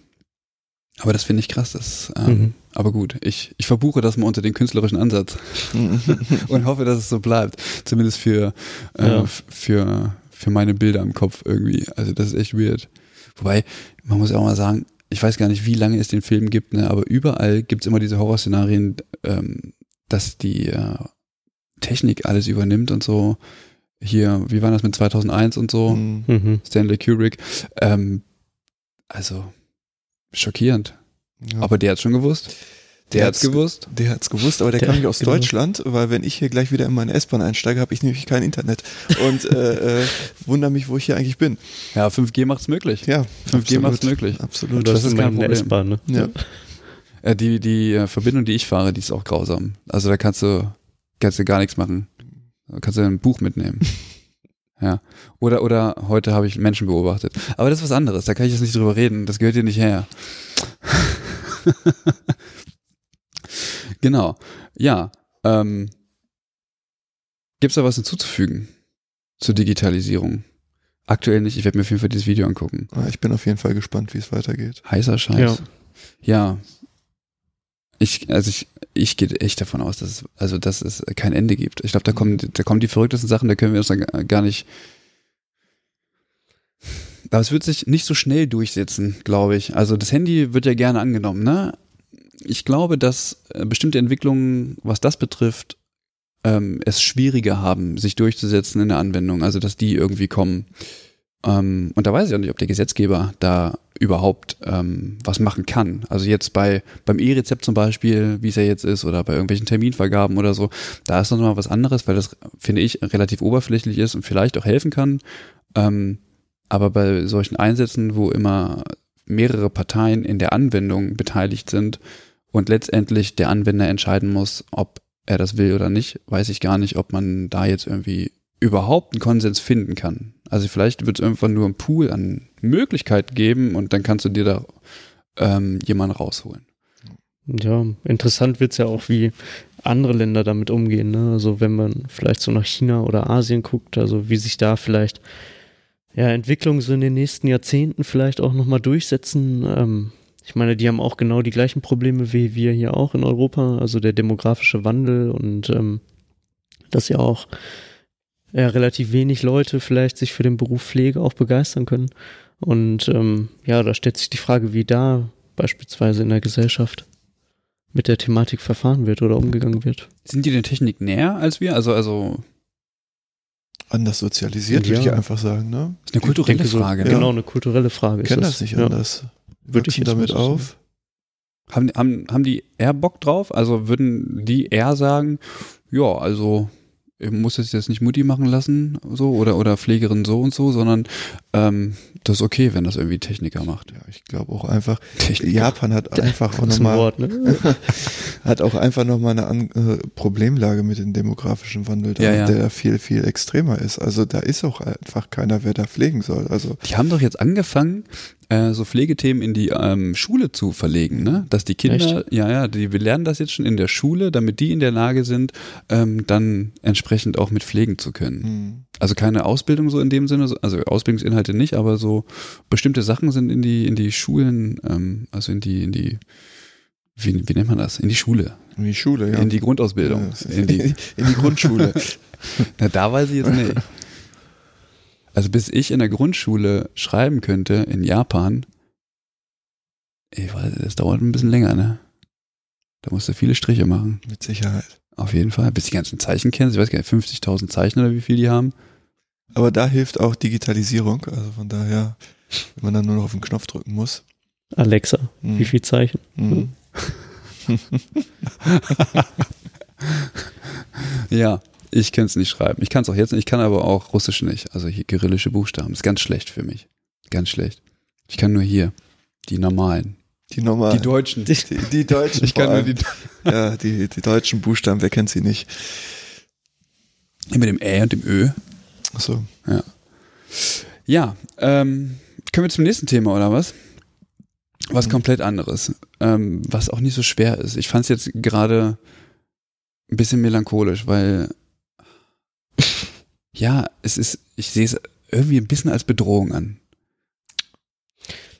Ja, Also ich finde es keine schöne Kommt Vorstellung, muss ich wirklich sagen. Ich freue mich drauf. Echt? Ja, auf jeden Fall. Es bleibt weiter spannend. Man erlebt wieder was Neues und ähm, bietet Chancen. Ja, auf jeden Fall. Ach Leute, ey. Aber es könnte halt auch einfach an deinem Alter liegen. Also du bist halt, Ja, das kann sein. einfach Ja. zu alt. Ja, Ja. ich stehe einfach auf Mühle und Dame, ne? ja. Pappbrettchen. Wenn ich im Altenheim lebe, irgendwann, dann werde ich jeden Tag äh, Mühle-Turnier anzetteln. Jeden Tag wird Mühle-Turnier, vielleicht auch über mal eine ganze Woche. So mit Winner- und Loser-Bracket und so. du wirst nur keine Mitspieler haben, weil die lieber mit den Roboter spielen. ne? Also von Vielleicht daher. finde ich ein paar Nostalgiker. Ja, ja. Wahrscheinlich. Oder ein paar Künstler. Bei Künstlern. Ja. Okay, dann kommen wir zum nächsten Thema, was komplett anderes. Und zwar Pflegekammer. Ähm, ja, also ist jetzt, ich, ähm, nee.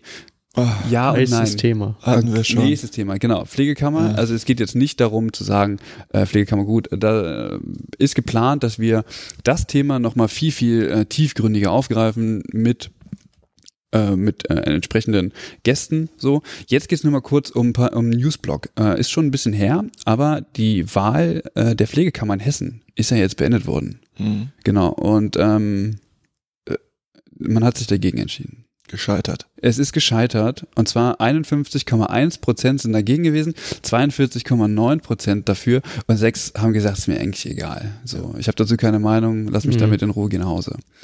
Ähm, jetzt ist es aber so, ähm, dass der Deutsche Pflegerat ähm, das bemängelt hat und hat gesagt, naja, also die Ansprache der Teilnehmer war irgendwie chaotisch und so und ähm, das Ergebnis ist überhaupt gar nicht repräsentativ.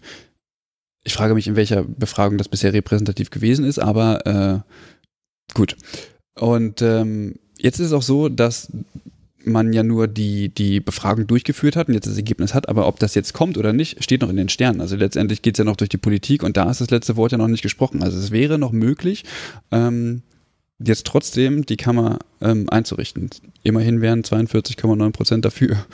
Was dann natürlich auch wieder die Abstimmung äh, absurdum führt, weil Sicherlich. es soll ja extra um äh, Partizipation gehen. Es, Und deswegen Definitiv. werden die äh, Berufsangehörigen halt angehört. Und wenn ich dann aber doch wieder äh, Ja oder Nein äh, über eine andere Stelle regel, frage ich mich, warum man überhaupt andauernd irgendwelche Befragungen für diese Gesetze durchführt. ich glaube, das macht man deswegen, weil sich kein Politiker äh, oder, oder kein politisches Gremium die Hände daran verbrennen möchte mhm. und einfach irgendwas festlegen möchte, ähm, womit man dann die nächste Wahl wahrscheinlich nicht gewinnen kann. Ich glaube, dass das ein ausschlaggebender Punkt ist und hier nimmt man einfach die Möglichkeit, die Berufsgruppe darüber entscheiden zu lassen, was ich durchaus vernünftig finde. Also mhm. ich finde, es äh, ist eine gute Sache.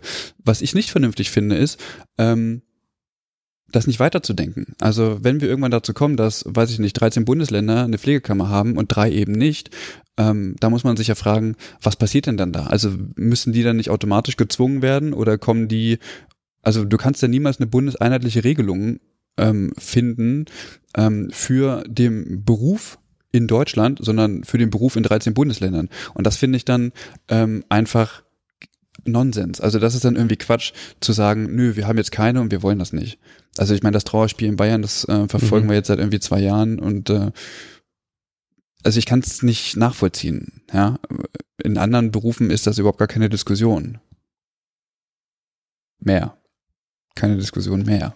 Keine Diskussion mehr, genau. Das, da hast du dich jetzt gerade nochmal gut gerettet. Ja. Äh, tja, ist halt schwierig, aber da, es ging doch gerade noch am Anfang um Debattenkultur und Diskussion, die auch Herr Spahn gerne fordert. Und äh, die Pflegekammerdiskussion äh, lädt auf jeden Fall zur Debatte ein. Also das ist ja wirklich ein Thema, wo man nicht nur positiv äh, dazu stehen muss. Also Nee, muss man nicht. Absolut kann man da auch andere Meinung sein. Also der Benefit, also warum ich jetzt erstmal 10 Euro zahlen muss, äh, fällt schwer. Ja, das ist, also ich oute mich ja als, als, ähm, als, äh, als äh, Befürworter der Pflegekammer, weil ich einfach mehr ähm, Vorteile als Nachteile sehe. Mhm. Wie das letztendlich ausgestaltet wird, ist eine ganz andere Frage und steht auf einem komplett anderen Blatt. Das sehe ich auch so. Mm, aber die Grundidee, die dahinter steht, die halte ich für, für sehr lobenswert und auch sehr wichtig. Eben um auch die Pflege ähm, zum Beispiel bei Themen wie Digitalisierung auch mit an den Tisch zu bekommen, mhm. ja, und nicht nur ein paar Vertreter einer Berufsgruppe, die sich insgesamt uneinig ist. Also ich finde es für den Berufsstand Pflege notwendig, ähm, um sich emanzipieren zu können, um sich auch weiterzuentwickeln und auch ähm, mit anderen Professionen, mh, hm, ich sag mal, in die Debatte gehen zu können. So, das finde ich tatsächlich wichtig. Wie das letztendlich in einer Pflegekammer ausgestaltet wird, das äh, ist wiederum eine andere Frage. Um, und ähm, dass sich da der eine oder andere gerade nicht mit Ruhm bekleckert, das, äh, aber das entwickelt sich. Ich meine, wir haben zum ersten Mal eine Pflegekammer, also wir haben keine Erfahrung damit. Ja, ähm, und äh, nach diesem Ergebnis jetzt in, in, in Hessen hat äh, Thomas Greiner, der ist Präsident der Arbeit, des Arbeitgeberverbandes Pflege, ähm, der hat erklärt, ja, also die Pflegekammer ist, äh, Bundespflegekammer ist tot. Mhm, ja. Gescheitert. Ja, genau. Also er, er sagte, das Ergebnis jetzt aus Hessen äh, müsste für Spahn und Westerfellhaus ein Grund sein, zu akzeptieren, dass vor allem die allermeisten Altenpfleger eine solche Zwangsbeglückung nicht wollten, O-Ton. Ähm, Nette Sache. Zwangsbeglückung. Ja, wollte ja, ich auch gerade sagen. Das ist ein interessantes schon, Wort. Ja, ist, ähm, Arbeitgeber, Arbeitgeberverband Pflege, ich habe mir die Homepage mal ein bisschen angeguckt. Ähm, da ist, glaube ich, auch der Vorstand von Cursana mit drin und so. Hm, muss, man, muss man wollen. Die Frage muss man sich ja immer stellen, welche Interessen stehen dahinter. Ne? Ja, genau, also warum genau. ist ein Arbeitgeberverband äh, gegen eine Verkammerung? Ja, der Berufes? BPA ja genauso. Oder ne? der BPA ja Klar. auch. Ähm, ja, das ist also. Also was dahinter steht. Aber das müssen wir jetzt nicht besprechen, so, das können wir nochmal ausführlich auch äh, mit Gästen dann besprechen. Das halte ich für sinnvoller. Ähm, also nichtsdestotrotz finde ich die Aussage von Thomas Greiner äh, schwachsinnig. Und ich finde sie deswegen schwachsinnig, weil äh, Anfang des Jahres Februar bis April äh, nämlich die Pflegekammerwahl in Baden-Württemberg stattgefunden hat. Und die äh, fand ich sehr interessant. Übrigens gibt es ähm, zu Hessen, habe ich jetzt keine Zahlen gefunden, also äh, keine statistischen Zahlen und so weiter, habe ich äh, tatsächlich nicht gefunden, sondern ähm, über die äh, Pflegekammerwahl in Baden-Württemberg. Die haben ein sehr schönes äh, Paper rausgebracht, wo das alles zusammengetragen wurde. Und hier wird ähm, die Aussage von ähm, Thomas Greiner im Grunde genommen komplett entkräftigt. Ähm, da sind nämlich 68 Prozent dafür gewesen. 26 Prozent dagegen und 6 Prozent haben die Frage jetzt gar nicht beantwortet. Ähm, interessant ist aber, weil er sagte, naja, also mit den, mit den alten Pflegern, ja, also es, er sagt ja deswegen Altenpfleger, weil äh, sie natürlich viele Altenpfleger beschäftigen und Altenpflegerinnen wahrscheinlich noch viel mehr. Ähm, da ist es so in Baden-Württemberg, dass 63 Prozent im Altenheim dafür gewesen sind. Ja, und 65 äh, Prozent der, der, der alten Pflege, also des gesamten Berufsstandes, ist dafür gewesen. Das ist mal eine sehr interessante Sache. Und 73 Prozent war im Krankenhaus dafür. Also ist diese Aussage, die Thomas Greiner da getroffen hat, gilt erstmal nur für Hessen. So mhm. kann ich für Baden-Württemberg mhm. schon mal Entwarnung geben.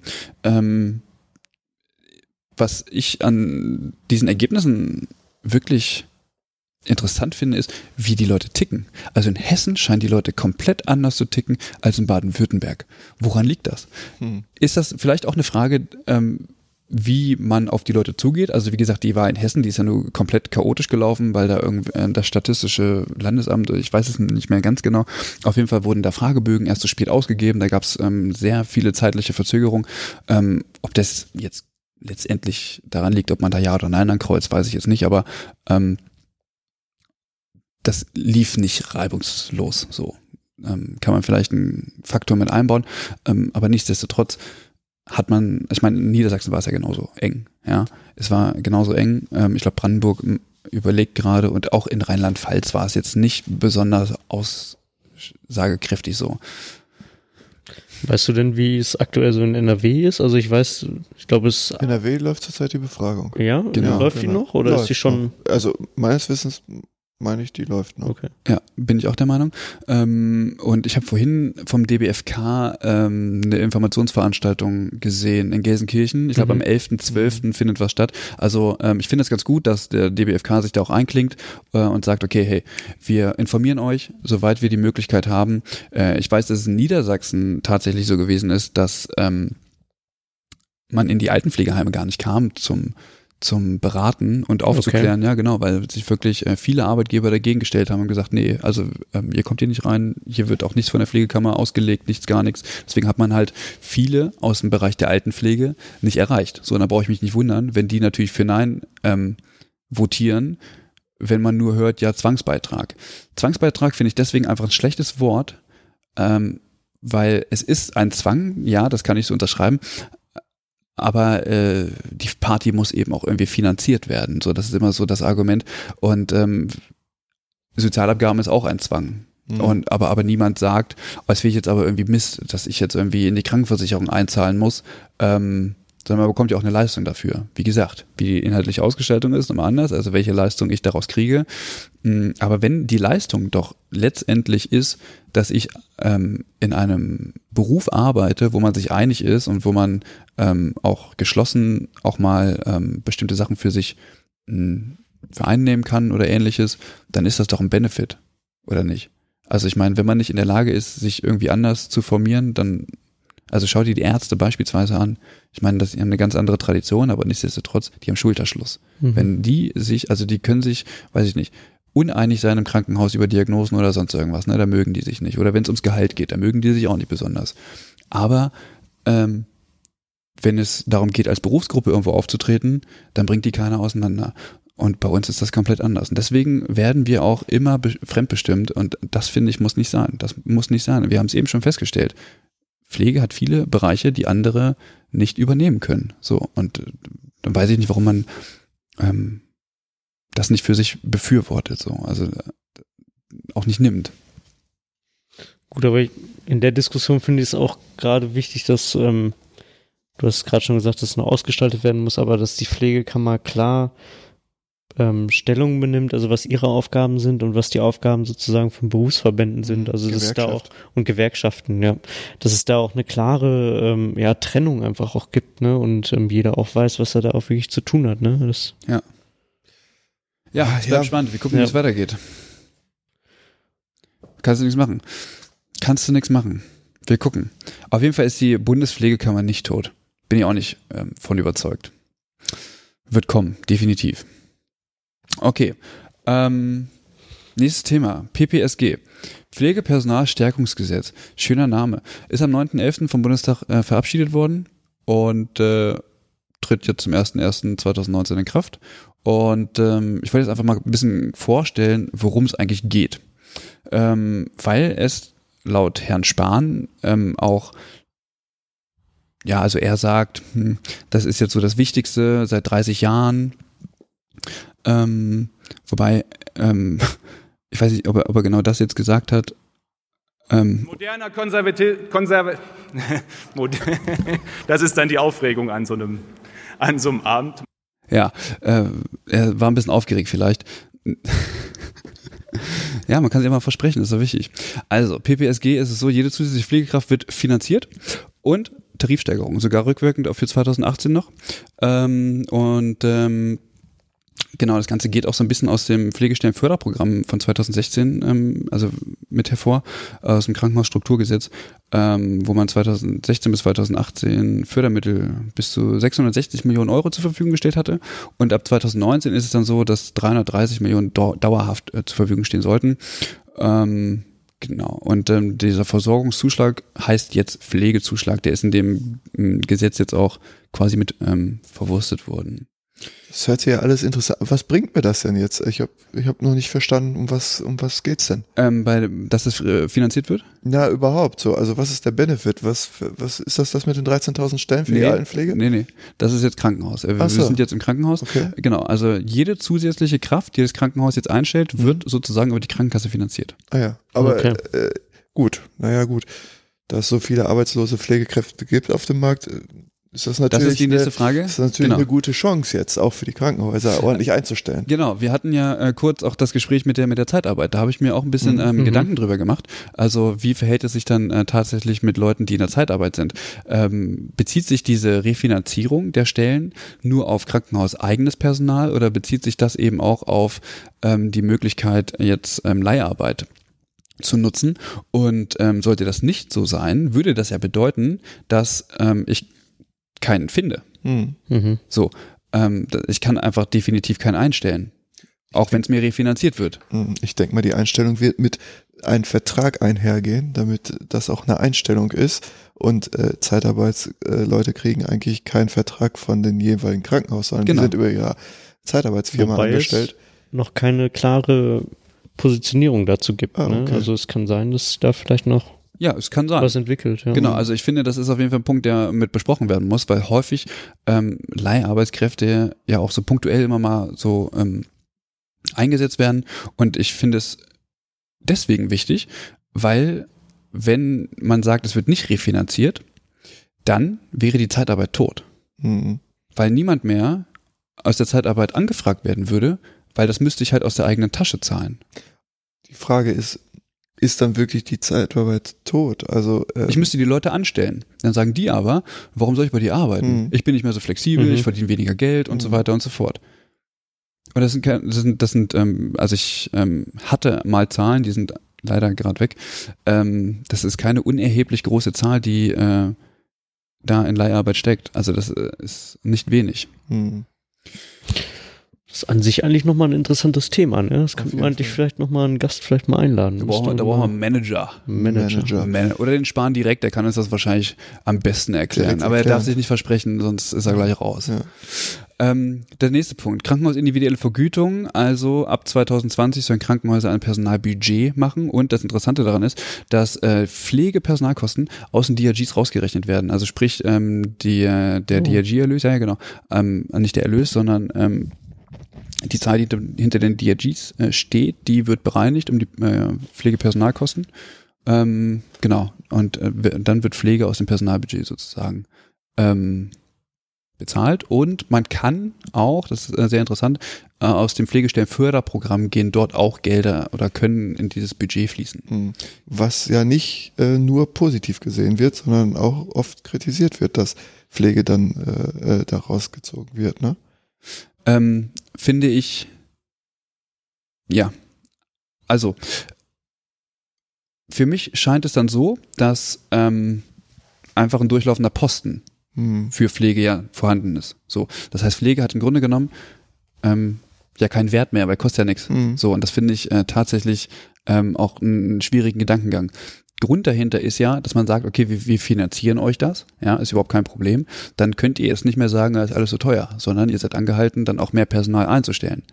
Nächste Frage, die sich anschließt, wo kriege ich das Personal her? Aber grundsätzlich ist die, ist die finanzielle Frage, und das ist ja die wichtigste Frage bei Krankenhausbetreibern, ähm, sozusagen erstmal geklärt. Mhm. Ich habe bei den ganzen Gesetzen, auch das davor, was du, oder die Beschlüsse, die du da alle vorgestellt hast, denke ich mir die ganze Zeit, das ist ja alles schön und gut, dass sowas auf den Weg gebracht wird. Wie lange bleibt sowas bestehen, wenn auf einmal äh, Unmengen an Pflegekräften ausgebildet werden und auf dem Markt zur Verfügung stehen. Wie lange bleibt dann sowas noch bestehen, dass ich unendlich äh, einstellen kann und die mir immer refinanziert werden? Also das ja, genau.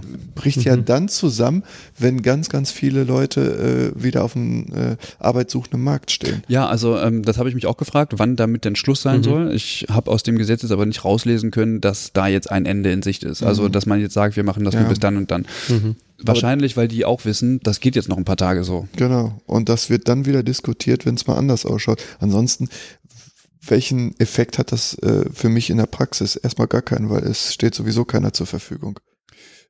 Genau, das ist dann das nächste. Wie kann ich ähm, sozusagen auch Leute ins ähm, Krankenhaus locken, beziehungsweise mhm. wie kann ich auch Personal halten? Da hat das Gesetz auch ein bisschen was ähm, zu bieten. Ach so, komm, ja, geht komm, weiter. Ja, sicher. Ja. Aber äh, ich will ganz kurz von Franz Wagner, der hat sich dazu ah, nämlich ja. ähm, auch geäußert, dass wir den Deutschen Pflegerat hier auch nochmal sprechen lassen. Also diese Maßnahme hat zumindest das Potenzial, Wirkung zu entfalten. Ich erwarte auch von den Krankenhäusern, dass man da jetzt sozusagen strategische Pläne entwickelt. Was kann denn geschehen? Was kann man tun, um möglichst attraktiv zu werden, auch als Arbeitgeber, um mehr Mitarbeiter anzuziehen? Es ist ja auch Bestandteil des Pakets, dass dort ähm, das zukünftige Pflegepersonalbudget ausgegliedert wird aus dem Fallpauschalensystem und dann tatsächlich auch für Pflegepersonal verwendet werden muss. Allerdings ist hier auch aus unserer Sicht eine entscheidende Schwachstelle im Gesetz. Es fehlt nämlich als Grundlage für die Bemessung dieses Budgets eine Pflegepersonalbemessung, ähm, also ein Instrument, mit dem man erfasst, wie viel Pflegebedarf haben denn die Patienten auf einer Station und wie viel Pflegepersonal brauche ich dafür, diese Menschen vernünftig versorgen zu können. Genau, hm. das hatten wir vorhin ja schon angesprochen. Also das ist scheinbar eine große Lücke. Das äh, Gesetz sieht dazu was vor, aber eigentlich nichts ähm, Genaues. Ähm, weiterer Punkt äh, ist mehr Ausbildungsplätze in der Pflege. Also es gibt nicht mehr Ausbildungsplätze, sondern es wird, ich sage mal, etwas erleichtert auszubilden. Also Krankenhäuser können sich jetzt mehr dafür entscheiden, mehr Auszubildenden zu nehmen, weil die Ausbildungsvergütung von Auszubildenden in der Kinderkrankenpflege, der Krankenpflege und der Krankenpflegehilfe im ersten Ausbildungsjahr ab 2019 komplett übernommen werden. Mhm. Also das ist dann ähm, auch nochmal eine Entlastung, um auch den Nachwuchs da entsprechend ähm, in größeren Zahlen auszubilden, wobei wir das ja jetzt aufs Ausland ausgliedern. Mhm. Mhm. Ja, ist auch die beste Idee, die Spanier hatte. Ich weiß, also ich mag ihn ja. Irgendwie mag ich ihn, aber er hat nicht so gute Ideen. Er die müssen so, sich noch so entwickeln. Ja, dem empfiehlt an guten Beratern, das ist es. Na gut. Ähm, genau. Aber ganz kritisch. Hat er nicht einen Pflegeberater? Ja, der bestimmt. Ich fand ja am Anfang den Laumann auch so ein bisschen zwiespältig, ne? Da wusste ich nicht, ist das jetzt, ist das nicht. Der ist ja jetzt hier in NRW, wo ich sag, der macht sich. Der hat mittlerweile Ahnung von Pflege, so. Am Anfang ja auch Anti-Pflegekammer. Plötzlich hat er sich auch dafür ausgesprochen und ist auch jetzt sehr für die Pflegekammer. Ist mir sehr sympathisch, der Mann plötzlich. Von heute auf morgen. Auch gute Berater. Ja, gute Berater. Wenn man für die Pflegekammer ist, dann hat es. Äh, ja, der kennt ja die ganzen negativen Aspekte auch. Ach so, ja, okay. Aber es geht immer nur ums Geld. Immer, immer wenn man ja. Anti-Pflegekammer spricht, geht's immer nur ums, ums Geld. Man, man spricht nie, ja, finde ich doof, dass ich als Berufsgruppe irgendwie unter einem Dach bin. Das finde ich doof. Er sagt immer nur, ja, äh, nee, ich habe keine Lust, das zu bezahlen. Mein Gott, dann isst man mal zwei Döner im Monat weniger und dann hat man die Kohle auch raus. Kriegt man noch hin, oder nicht? Und, und am besten kannst du es noch von der Steuer absitzen. Ja, sollte man so können. So sehe ich das auch. Ähm, Pflegepersonaluntergrenzen werden ausgebaut. Ähm, und zwar ist es jetzt so, dass es einen gesetzlichen Auftrag gibt bis zum 31. Mhm. August 2019. Mein, mein Lieblingsthema übrigens. Ist dein Lieblingsthema? Mhm, mein absolutes Lieblingsthema. Da können wir gleich nochmal ein mhm. bisschen äh, weiter drauf eingehen. Ähm, da freue ich mich drauf. Mhm.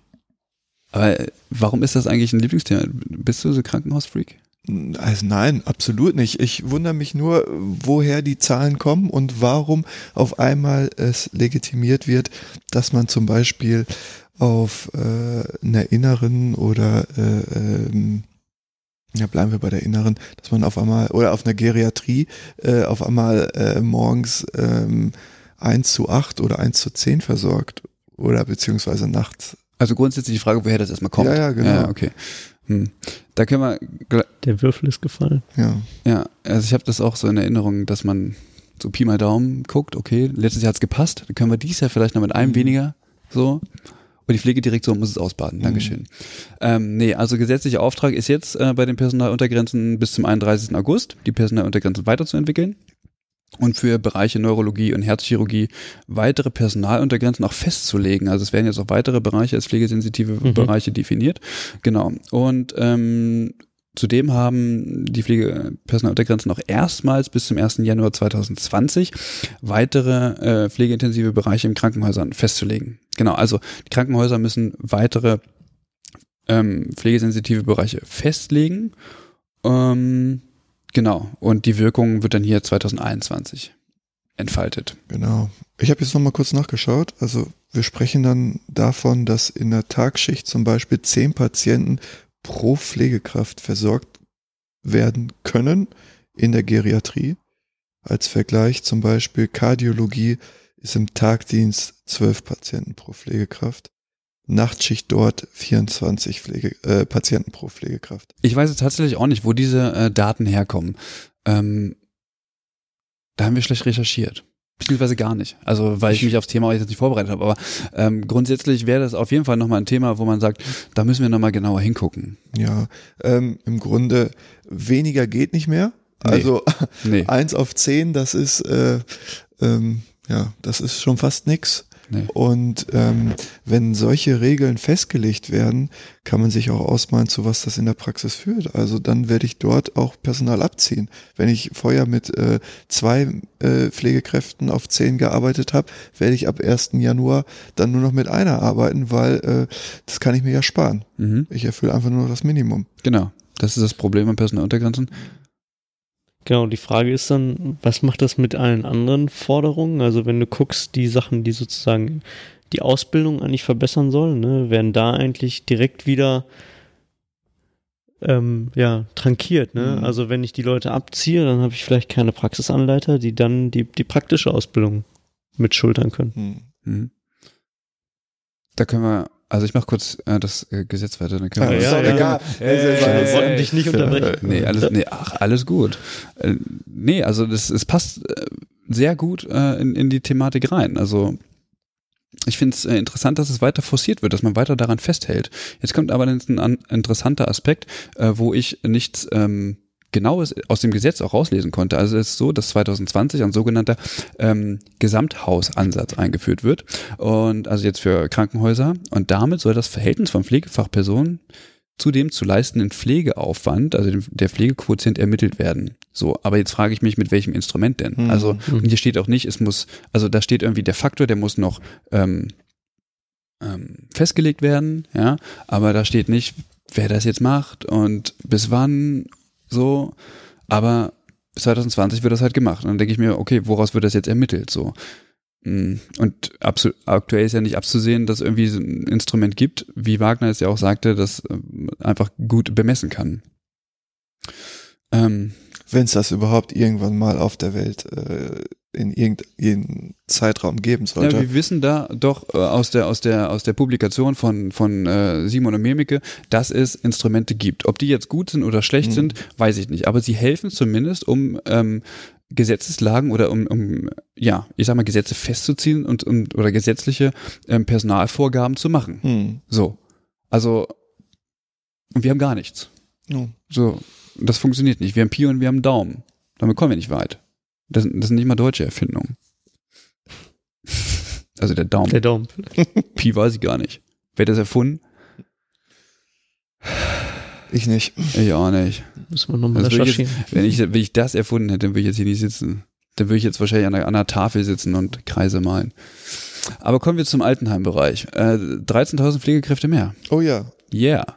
Ähm, und es ist so, dass Ähm, 13.000 Pflegekräfte, das waren 0,5 Pflegekräfte pro Pflegeheim in Deutschland? Oder wie viel war das nochmal? Das ist gestaffelt, ist tatsächlich gestaffelt. Und zwar bei Heimen bis 40 Patienten oder Bewohnern, Be Bewohnerinnen, äh, ist es eine halbe Stelle. 41 bis 80 eine Stelle, 81 bis 120 1,5 und wenn man mehr als 120 hat, sogar zwei Stellen. ja. Aber ich meine, ähm, die 13.000 auf alle Pflegeheime aufgeteilt, also die 13.000 ja. sind ja fest. Wenn ich die jetzt alle auf alle Pflegeheime aufteile, bin ich, glaube ich, dabei, dass es nur noch 0,5 sind oder, oder noch weniger. Würde ich auch sagen. Ja, also das heißt, äh, davon wird mhm. davon ab, dass sowieso ähm, ja, keine zur Verfügung stehen, ähm, ist es halt auch schwierig, ja, wer kriegt die dann? Ja, wer kriegt die denn? Keine Ahnung, wer die kriegt. Vielleicht werden die zugelost. Hm. Vielleicht hat, Wer schnell hier schreit. Hm. Ja, das kann sein. Also, ähm, weiß, weiß ich nicht. Ich kann es dir nicht sagen. Ähm, lass mich das hier nochmal kurz. Ähm Dieser Personalmangel, den wir haben, beruht in erster Linie darauf, dass die Menschen in der Pflege arbeiten, zu viel arbeiten müssen. Sie sind überlastet, sie sind für zu viele Bewohnerinnen und Bewohner in den Pflegeheimen zuständig. Äh, wenn man dann mit dem fachlichen, pflegerischen Anspruch rangeht und jeden Tag nach Hause geht, frustriert ist, enttäuscht ist, weil man doch nicht alles hat machen können, was eigentlich getan werden müsste, äh, führt es dazu, dass man im Beruf unzufrieden wird, wegen der Überlastung die Arbeitszeit reduziert oder sogar ganz aus dem Beruf aussteigt. Insofern ist es richtig, trotz nicht im Moment zum Teil nicht zu besetzenden Stellen neue Stellen zu schaffen, denn das gibt ein Signal an die Berufsgruppe. Genau. Also Wagner sagt hier, äh, Franz Wagner ist Präsident des Deutschen Pflegerates, wer das nicht weiß, ähm, genau, äh, sagt hier, es ist eigentlich ein gutes Zeichen. Also es ist wichtig, Stellen zu schaffen. Die Frage, die sich anschließt, ist natürlich, ähm, wie sollen die besetzt werden? Aber grundsätzlich nicht zu schaffen, wäre eben auch kein richtiges Signal. Ja, ich weiß nicht. Also was heißt schaffen? Also die Stellen sind sowieso nicht nur die 13.000, über, darüber hinaus sind viele, viele Stellen unbesetzt ja, in ja, genau. Altenheim. Also da ist so. mir, was, was, also ich hätte auch 20.000 sagen können, ich hätte 5.000 sagen können, ich hätte auch 100.000 sagen können. Im Endeffekt ist das für mich in der Praxis erstmal absolut nicht äh, äh, relevant, weil ich werde äh, in der nächsten Zeit sowieso keinen neuen Kollegen sehen. Es, also das schafft auch immer ein bisschen bei mir die Verdrossenheit und warum ich dann denke, ach, was, was bringt das denn alles oder was soll das, äh, wenn ich solche Gesetze auf den Weg bringe oder solche Versprechungen, ich erwecke damit Erwartungen, die aber in der Praxis nicht erfüllt werden. Und ähm, bei einer Berufsgruppe, so wie du es am Anfang schon dargestellt hast, wo es oftmals äh, prekäre Situationen im Arbeitsalltag gibt, ist es vielleicht nicht das Beste, Erwartungen zu wecken, die man sowieso nicht erfüllen kann mit 13.000 Stellen. Ja, Spahn sagt ja immer, ist der erste Schritt, ist der erste Schritt, das sagt er ja ziemlich häufig. Klar, aber man muss auch fragen, wie, also das wird aus der Pflegeversicherung bezahlt, das wirkt sich jetzt, äh, das schlägt sich jetzt darin nieder, dass wir jetzt ähm, mehr zur Pflegeversicherung auch zahlen müssen. Klar wird die Party irgendwie teurer. Mhm. Aber was willst du machen? Also ich meine, welche, welche, welche Möglichkeiten hast du denn? Ja, es ist halt ein komplexes Thema. Die Frage ist halt immer, wo landet das Geld, was man da mehr bezahlt? Ähm, ja, landet es bei der Pflegekraft. Gut, ich meine, löblich ist es ja, dass er schon mal den ersten Schritt gemacht hat, ne? Ja, schon mal 13.000. Äh, genau, also deswegen ja, bin ich auch so ein bisschen hin und her gerissen. Ne? Auf der einen Seite sage ich, komm, das ist jetzt irgendwie ein Witz, ja, mhm. die 13.000 brauchen wir alleine, keine Ahnung, hier in Witten oder mhm. so. Aber auf der anderen Seite ähm, ist das schon fast mehr, als die ähm, letzten Legislaturperioden ja. ähm, getan wurde. Und von daher muss man auch sagen, egal wie oft er sich verspricht, hier hält er Wort. Hm. So. Ich glaube, vielleicht auch ein gutes, das, was ihr beide gerade angesprochen habt, er hält es halt in der Debatte drin. Also es bleibt halt präsent, Pflege bleibt immer auf dem Schirm kommt halt nichts bei rum. Das ist halt der Traurige, aber es bleibt präsent halt ja. für die äh, Gesellschaft und ähm, ja, für uns auch. Ja. Manchmal zum Leidwesen, manchmal auch nicht. Muss man mal schauen. Also wo du gerade ähm, mit den unbesetzten Stellen, ähm, es ist so, dass ähm, der Bundesdurchschnitt 107, 171 Tage ist eine Stelle vakant mhm. äh, im, im Altenpflegebereich. 171 Tage. Ähm, also ausgebildet, dreijährig. Genau. Mhm. Also gemeldete Stellenangebote für examinierte Altenpflegefachkräfte und Spezialisten sind im Bundesdurchschnitt 171 Tage vakant. Muss man sich mal vorstellen. Auf 100 gemeldeten Stellen kommen rechnerisch 29 Arbeitslose. Musst du dir mal vorstellen. 171 äh, Tage. Und ist deswegen sehr interessant, weil ähm, das Gesetz ein finde ich, einen großen Fauxpas hat, und zwar ähm, O-Ton, gelingt es trotz intensiver Bemühungen nicht, die Stelle mit Pflegefachkräften zu besetzen, kann nach vier Monaten ausnahmsweise auch auf eine Pflegehilfskraft, die sich zur Pflegefachkraft ausbilden lässt, zurückgegriffen werden. So, wenn ich jetzt hochrechne, 171 Tage sind, weiß ich nicht, ähm, fünf Monate. Das heißt, ich schaffe es im Altenpflegebereich, laut den Angaben der Bundesarbeitsagentur, gar nicht diese Stelle zu besetzen. Das heißt, ich kann immer mit Pflegehilfskräften arbeiten. Ja, aber die sich äh, Ja, äh, die willig zeigen, sich äh, äh, in die Ausbildung. Genau. Da muss ich mich fragen, wer macht das denn? Also wer sagt, da muss ja, da muss ja die Ausbildung subventioniert werden. Wer sagt denn, ich bin, ich bin Hilfskraft? Ich finde übrigens dieses Wort Kraft so grausam. Mhm. Ja. Ich bin Hilfspflegende. Mhm. Ist halt irgendwie anerkannt. Müssen wir uns äh, für die nächsten Sendungen mal überlegen, was wir da sagen. Kraft ist ganz schlecht. Jetzt machst du mal Geschwindigkeit. Mhm. Trifft nicht auf jeden zu. Ähm, Gib's doch mal die Politikerin Kraft. Pflegefachmann, Pflegefachfrau, ist auf jeden Fall alles Fach. Nee, ähm, ähm, was, was wollte ich jetzt sagen? Ich habe es vergessen, ich habe es verdrängt. Du wolltest, glaube ich, Qualifizierung. genau, die Weiterqualifizierung, die Ach, genau, Ausbildung, die genau. Was, was würden die denn machen? Was würden die denn machen, mh, wenn sie sagen, nö, ich bleib jetzt hier, äh, ich mache keine Ausbildung, wenn ich jetzt Ausbildung mache, dann äh, ich habe zu Hause zwei Kinder, Mhm. ich arbeite hier seit 15 Jahren, ja, ich habe zu Hause zwei Kinder und einen Mann und was soll ich mit so einem billigen Einkommen? Ja, also das funktioniert ja nicht. Also da muss das subventioniert werden und äh, da weiß ich gar nicht, ob die Strukturen dahingehend so etabliert sind, dass man sagt, okay, du bekommst das gleiche Gehalt wie vorher auch und im alten Hilfebereich, also da brauchst du nicht damit zu rechnen, dass dich der Arbeitgeber unterstützt. Das würde ich jetzt mal, äh, also zumindest nicht nach dem, was ähm, wir vorhin von Thomas Greiner gehört haben. Und Es mag da aber auch Unterschiede geben bei den Arbeitgebern. Das mag sein. Mhm. Vom BPA würde ich jetzt auch keinen kennen, der, der ähm, sagt, ja klar, wir finanzieren dir das, klar. Und du darfst nicht vergessen, sie steht dir für die Zeit auch nicht voll zur Verfügung, ne? Wo sie sich dann, Ja. ich weiß nicht, drei Jahre weiter qualifiziert. Und darf plötzlich auch nichts mehr machen. Mhm. Ja. Ja, ähm, großer Fauxpas finde ich in diesem ähm, Gesetz. Hat man doch mal eine Hintertür aufgelassen. Hat gesagt, okay, ähm, wir wissen, wir, wir machen das rein, weil es irgendwie gut gemeint ist, ja, ähm, aber wir wissen, dass es nicht zu besetzen ist und deswegen, ja, danke. Hat er sich versprochen vielleicht. Mm, Dann soll es eine Entlastung geben, also jetzt in dem Gesetz ähm, für die Pflege durch Investitionen, so Digitalisierung, also ja, Yay. genau, ja, Alex, es, äh, es kommt überall an. genau. Ähm, da ist es so, dass Pflegeversicherungen über eine 40-prozentige Kofinanzierung die Anschaffung ähm, digitaler und technischer Ausrüstung einmalig in Altenpflegeheimen unterstützt, in Höhe von 12.000 Euro. Was denn Ähm. ein Beamer für die ganze Einrichtung? Ein Beamer. Ja, damit die Leute Fußball gucken können. Ich glaube, hier in Dortmund ist das wahrscheinlich die beste Anschaffung, die du machen kannst. Es ist immer die beste Anschaffung. Für Fußball? Ja. Bist du Fußballbegeisterter? äh, nein. Aber allein der Beamer bringt dir das Fußballspiel nicht. Ja, das ist richtig. Schade. Mhm. Brauchst du noch einen Anschluss? Na gut, neues System der Qualitätsprüfung in der vollstationären Altenpflege ab 1. Oktober 2019 in der vollstationären Altenpflege wird verpflichtend eingeführt.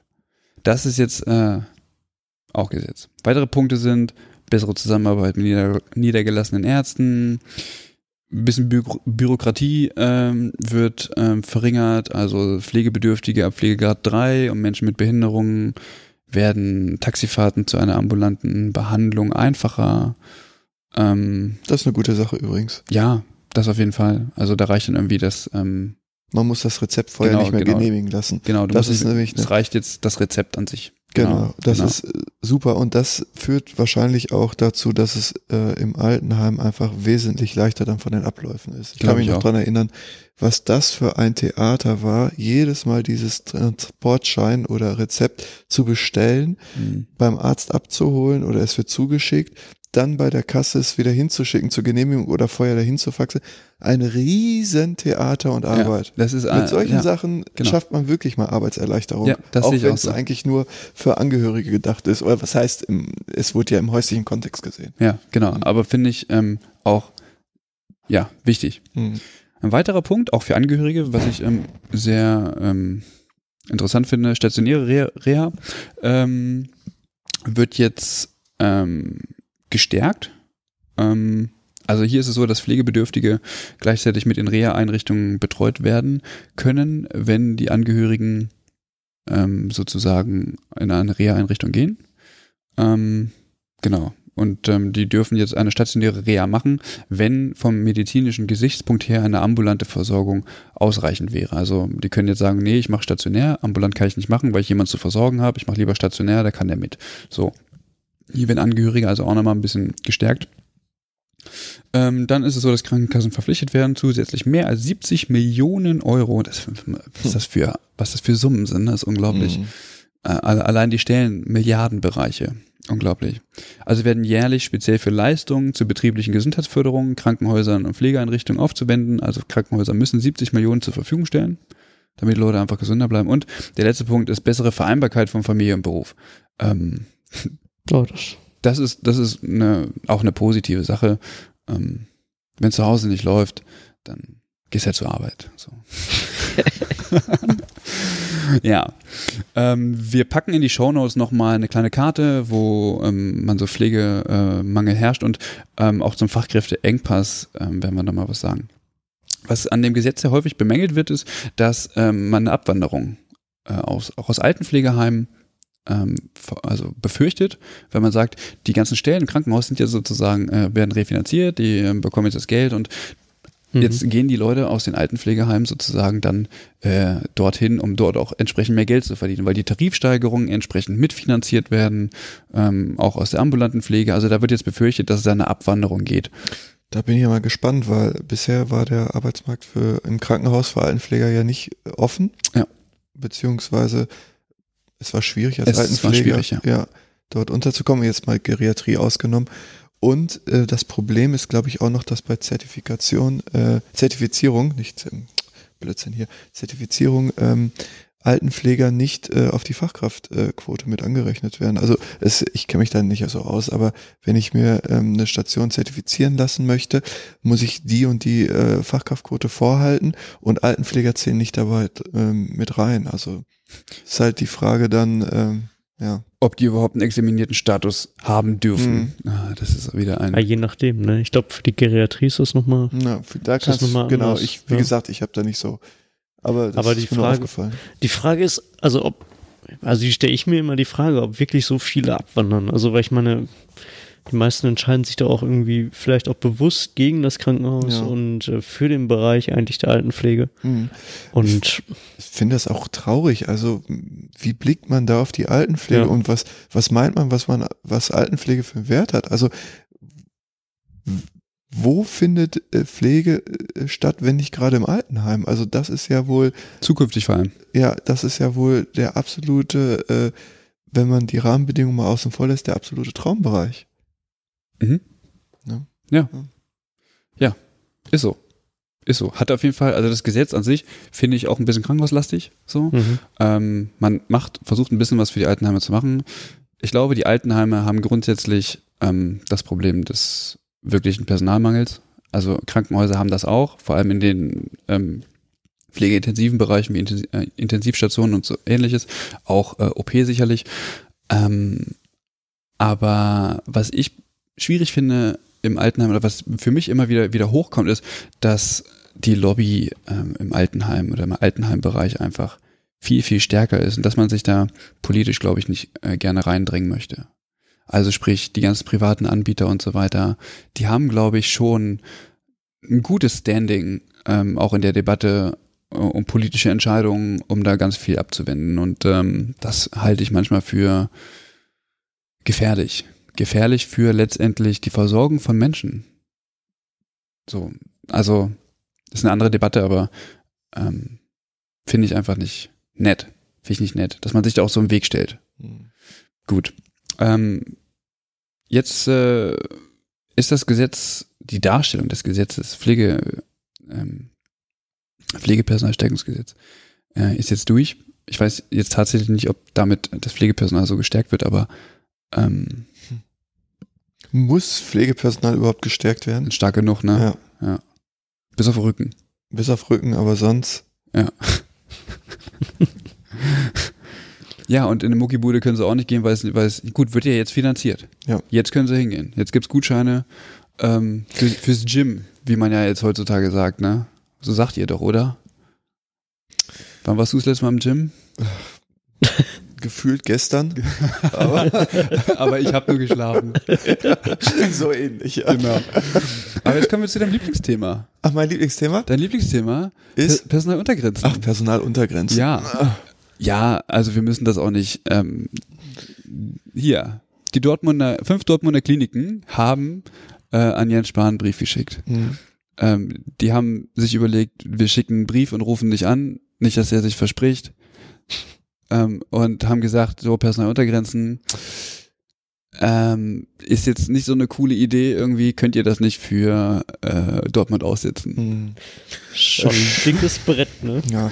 Also schwierig. Ne? Vor, Ist, vor allem so für Dortmund auch nur. ja.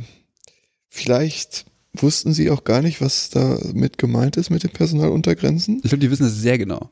Sie ich, wissen das sehr genau. ich glaube, Dann stellt sich mir die Frage, wenn ich 1 zu 10 auf der Geriatrie arbeite, äh, was geht da noch weniger?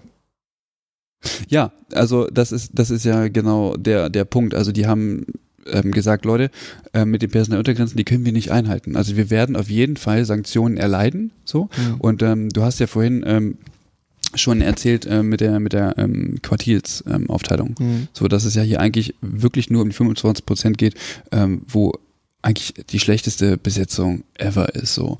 Und ähm, jetzt kommen fünf Kliniken aus NRW, also aus Dortmund, Mhm. so, und sagen, also wir liegen noch da drunter. Mhm. Und das, also das ist so ein Bekenntnis, wo ich so denke, okay, das ist, das ist sehr nett, dass ihr das äh, so öffentlich macht und dass, dass ihr da ähm, so transparent seid. Mhm. Ähm, aber auf welchem Level habt ihr denn bisher gepflegt? Also da muss man sich ja mal tatsächlich jetzt fragen. Und äh, was ich so interessant finde, ist, dass, also, ähm, das ethisch äh, sehr schwierig ist, ähm, dem Bundesgesundheitsminister zu bitten, mh, das auszusetzen für Dortmund. Natürlich aus für sie guten Gründen. Ich denke mir aber, nee, ihr wollt euch aus der Verantwortung ziehen, Leute. Ihr wollt euch aus der Verantwortung ziehen. Ja, ihr habt, ihr habt keinen Bock auf Sanktionen. Ihr wollt euch aus der Verantwortung ziehen, weil ihr nicht in der Lage gewesen seid, ähm, in den letzten Jahren entsprechend ähm, Arbeitsbedingungen zu haben und ähm, Pflegepersonal zu halten. Ja, ihr seid damit äh, verschwenderisch umgegangen. Wahrscheinlich, ich weiß es natürlich nicht, aber wahrscheinlich auch aus ökonomischen Gründen. Ja, und ähm, jetzt zu sagen, wir können das nicht, wir können das nicht äh, machen, ja, bitte, Herr Spahn, äh, wir, wir für uns aussetzen, um dann den Druck weiterzugeben ähm, an Pflegende. Und das finde ich so prekär. Also die kommen ja jetzt in eine Situation, wo sie, wo, wo die Geschäftsführer selber in einem ethischen Dilemma stehen, wo sie sagen, ähm, Leute, wir haben hier zu wenig, Pflege ist hier Mist, ja, und äh, wenn das so weitergeht, dann müssen wir dafür auch noch bluten. Also setzt das bitte aus, weil wir haben da keinen Bock drauf, sollen sich doch die Pflegenden weiter damit rumärgern, die sind doch zu wenig. Die Verantwortung wird auf Pflegende übertragen, ähm, zu sagen, also theoretisch ist es so, also aus meiner Sicht müssen, muss der Vorstand sagen, okay, wir haben Scheiße gebaut und äh, wir müssen den Kerl jetzt irgendwie aus dem Dreck ziehen, wir müssen jetzt irgendwie Angebote machen für ähm, Arbeitnehmer, wir müssen hier die Leute rankriegen, wir müssen das Image hier ein bisschen aufmöbeln und so weiter. Und das sind fünf Kliniken, wenn die sich zusammenschließen, kann das gut klappen. Ja, da ist jede Menge Kohle für, für äh, Werbeanzeigen und so weiter. Die können Kooperationen machen, wo sie Personal tauschen und was ich nicht was. Die Frage, die ich mir dabei die ganze Zeit stelle, haben wir vielleicht auch einfach im Ruhrgebiet zu viele Kliniken? Also wenn ich jetzt hier auf der Stelle einen Herzinfarkt kriegen sollte, äh, kann ich in 30 Minuten, hat mal irgend vor kurzem gelesen, kann ich 80 Kliniken alleine hier anfahren. 80 Stück? 80 Ja, Stück, gut, NRW ist hart, ne? Ja. 80 Stück in 30 Minuten, äh, dass da vielleicht auch für alle nicht genug Personal da ist. Die Frage habe ich mir schon öfter gestellt im Raum Hannover. Da gibt's ja auch mega viele Krankenhäuser und alle haben immer vom Personalmangel gesprochen und so. Und äh, ich habe mir gedacht, okay, wenn jetzt ein Krankenhaus pleite geht, was 150 Pflegende hat beispielsweise, ne, die sitzen von heute auf morgen sitzen die alle auf der Straße. Jetzt muss ich mich ja fragen, welches Krankenhaus würde denn 150 Leute einstellen oder zumindest 10 oder weiß ich nicht. Wenn man das jetzt auf 15 Krankenhäuser aufteilen würde, wer würde denn 10 Leute einstellen? Ab 1. Januar 2019 jedes Krankenhaus. Ja, dann ja, aber bisher. Mhm. Also ich glaube, in Ballungsgebieten bin ich, bin ich da nach wie vor der Überzeugung, dass es dort keinen Personalmangel gibt. Weil einfach. Uh, das ist aber jetzt eine gewagte Das These. ist eine Also, gewagte These. Ich habe das, nicht, ei, über, ich hab also, das nicht überprüft. Aber wenn ich mir, wenn ich mir überlege, wie du jetzt sagst, ich kann 80 Kliniken, Hm. so, und davon gehen von mir aus zwei pleite. Hm. Zwei. etwas größere von mir aus, dann hast du, weiß ich nicht, 100 Pflegende von mir aus, plötzlich auf der Straße von heute auf morgen, die Arbeit suchen, die Bock haben. So. Die werden, die müssen doch nicht arbeitslos sein. Nö, die werden auch So, aber- runterkommen ja, direkt, mhm. glaube ich. Das wird kein Problem ich. sein. Ja. Und dann muss ich mich fragen, wo haben wir denn Personalmangel? Ja. Also in Ballungsgebieten, im ländlichen Raum ist das was ganz anderes. Das kann ich mir schon vorstellen. Aber äh, hier ist wirklich, und äh, da brauche ich mich nicht wundern, wenn ich, äh, also ich finde, es ist ein klares Zeichen und auch nicht nur für Dortmunder Kliniken, sondern ich glaube für ganz viele Kliniken in Deutschland ein klares Zeichen, etwas bewusster mit dem Personal umzugehen. Ähm, vielleicht nicht mal nur mit Pflegepersonal, sondern grundsätzlich auch mit, einer, äh, mit ähm, Personal. Ähm, und es, es ist einfach keine gute Idee der Politik gewesen zu sagen, okay, wir stellen auf DRGs um, ja, ähm, und wollen aus und wir privatisieren den ganzen Mist hier, wir gliedern das aus und ähm, wir machen euch, wir machen, wir erschaffen einen Markt, wo man mit Krankheit Geld verdienen kann. Ich finde, das muss gedeckelt werden und das ist aktuell einfach nicht der Fall, sondern die Krankenhäuser haben einfach die Möglichkeit, bis auf den letzten Cent alles rauszuholen und Pflege hält aus. Pflege hält aus und macht weiter. So, das Einzige, was passiert, die gehen ins Krank und kommen nicht wieder. So, das ist alles, was, oder versuchen dann auch noch wiederzukommen. Kommen aus dem Frei, äh, kommen aus dem Krank, äh, arbeiten und so weiter und so fort. So, und was wird für die getan? Gar nichts. Da, da wird ja noch einer reingedrückt, ja, und wenn dir die Nase nicht mehr passt, dann kannst du halt gehen. So, so sieht's doch aus. Oder wirst nicht ersetzt oder wie auch immer. Und das alles nur, um Profit, Profit, Profit zu machen. Und das, das halte ich für, für sehr gefährlich. Nicht nur für die Arbeitnehmer, sondern auch für die Ausgestaltung der Versorgung. Also ich meine, der Vorstand steht ja nicht am Patienten und macht da was, sondern er beschneidet ja letztendlich die Möglichkeit, überhaupt jemanden versorgen zu können. Das ist doch das Problem. Also wenn ich das mit wenig Personal hinkriege, dann ist es doch in Ordnung. So, aber die Versorgung ist nicht mehr sichergestellt. Und das sagen die die die ähm, die Vorstände beziehungsweise jetzt hier die Geschäftsführer äh, dieser fünf Kliniken sagen, das ist nicht mehr sichergestellt. Wir können das nicht mehr sicherstellen. So und dann kannst du zumachen. Und äh, in, in Bayern wird jetzt ein Krankenhausplan ähm, erlassen, wo man sagt, ja, wir bauen das hier aus. Wir, Bettenplan wird ausgebaut. Wo ich mir so denke, ihr habt doch einen am Helm. Es, wir haben viel zu viele Kliniken in Deutschland. Ihr haut noch ein paar Betten drauf, da muss ich mich doch fragen, wer soll denn da arbeiten? Gerade im Raum München, wer soll denn da arbeiten? Ja, wahrscheinlich gar keiner mehr. Da, da, Ja, dem, gut, demnächst werden die Hausmeister abgestellt oder was? Da sind wir wieder da bei der Frage, also wo die Pflegenden herkommen. Ne? Also du hast ein ganz anderes Einzugsgebiet in Süddeutschland. Ne? Also wenn die zum Beispiel aus vielleicht Kroatien, Serbien, Aber, viele gut ausgebildete ja, Pflegende aber kommen. gerade Süddeutschland ist ja, also sobald ich, weiß ich nicht, mir die Schwester der Pflege angucke, äh, Stellenmarkt, Mhm. immer Süddeutschland. Ja, immer klar. Top 1. Genau. Wir suchen, wir suchen, wir suchen, Genau. wir suchen. In Süddeutschland findest du immer was. Ja. Ja. Die ist halt auch teuer da zu leben. Ne? Äh, die andere Sache ist die, bringt das was, wenn ich alle, äh, wenn ich den Wettbewerb nicht mehr habe? Ist das wirklich effektiv fürs Gesundheitswesen? Nein, ist es nicht. Es ist eine bestimmte, Oder es muss eine, eine gewisse Regulierung, finde ich, muss drin sein. Es geht nicht mehr, dass man auf Teufel komm raus alles, ähm, ähm, alles tut, um Gewinne zu steigern. So, von mir aus auch das. Von mir aus auch das soll man machen. Aber dann unter fairen Bedingungen. Für Leute, die den Laden am Laufen halten. Und ich will jetzt nicht jammern oder so, das hat nichts mit Jammern zu tun, aber es ist ein System, was einfach pervers ist. Es ist pervers, weil man den eigenen Ast absägt, auf dem man sitzt. Jeder Geschäftsführer schnallt scheinbar nicht, dass die Leute, die die Arbeit da unten machen, dass der Motor dieses Krankenhauses ist. Und es ist nicht der, also st- stell dir mal ein Krankenhaus ohne Pflegende vor. Hm. Da brauchst du, da kannst du zumachen. Mhm. Das, das ist es doch. Und, äh, aber mit diesem schwächsten Glied, und da sind wir wieder bei, bei, Mhm. bei Beruf, ja, und, äh, und äh, Schulterschluss, ähm, dass die das auch mit sich machen lassen, so als handlanger Beruf der Ärzteschaft ähm, und tatsächlich auch aushält. Und man nicht sagen, nö, ich, ich lass mir nicht auf der Nase rumtanzen, du Mhm. kannst mich mal, ich bleib mal schön zu Hause, Alter. Ging das jetzt schon ein bisschen in das Jammern, was wir eigentlich vermeiden wollten? Nee, nee. Schon so ein bisschen. Nee, äh, äh, ich hatte ja schon ein bisschen, nee, ich ein bisschen Angst gehabt. Ja, äh, habe ich auch kurz gehabt, Ja. aber auch schon Aber er hat die Kurve kleinen, noch gekriegt. Ich habe Ja, einen ja. kleinen dunklen Punkt hier am Schritt, aber Ja. ähm, nee, es geht nicht um, also nicht ums Jammern, sondern es, es, ich habe da, weiß ich nicht, da gehe ich, da geht mir der Hut hoch, ne? Da Ah. geht mir der Hut hoch. Für mich war es schon fast zu schwarz und weiß, weil ich glaube, es gibt ganz, ganz viele Grauabstufungen dazwischen. Es gibt auch Geschäftsführer, die sich sehr einsetzen und auch Kliniken, die sich sehr einsetzen und gucken, dass es. Will ich nicht in Abrede stellen. Ja, das Mag's läuft. geben. Ich würde sagen, die Anreize sind falsch. Ne? Also es bestehen ja klare Anreize, wenig Pflegepersonal einzusetzen. Ja.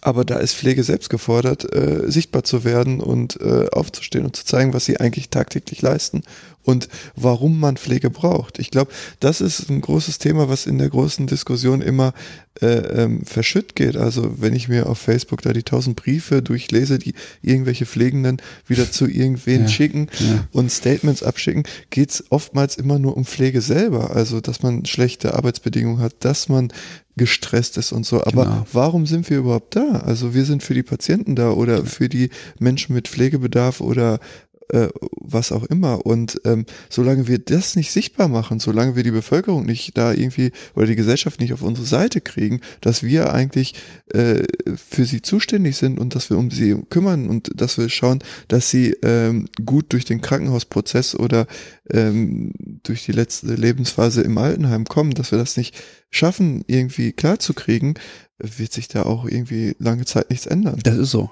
Pflege muss verstehen, wo der Gegenstandsbereich Mhm. ist. Und also wenn, wenn du rausgehst und fragst, also jetzt nicht alle Pflegenden, ich glaube, einige haben sehr großes Ja. Verständnis dafür. Aber wir haben es ja vorhin schon ähm, an, angedeutet, wo wir gesagt haben, ja, Beratung wird häufig nicht Mhm. wahrgenommen als, als äh, pflegerische Aufgabe, aber es ist eine.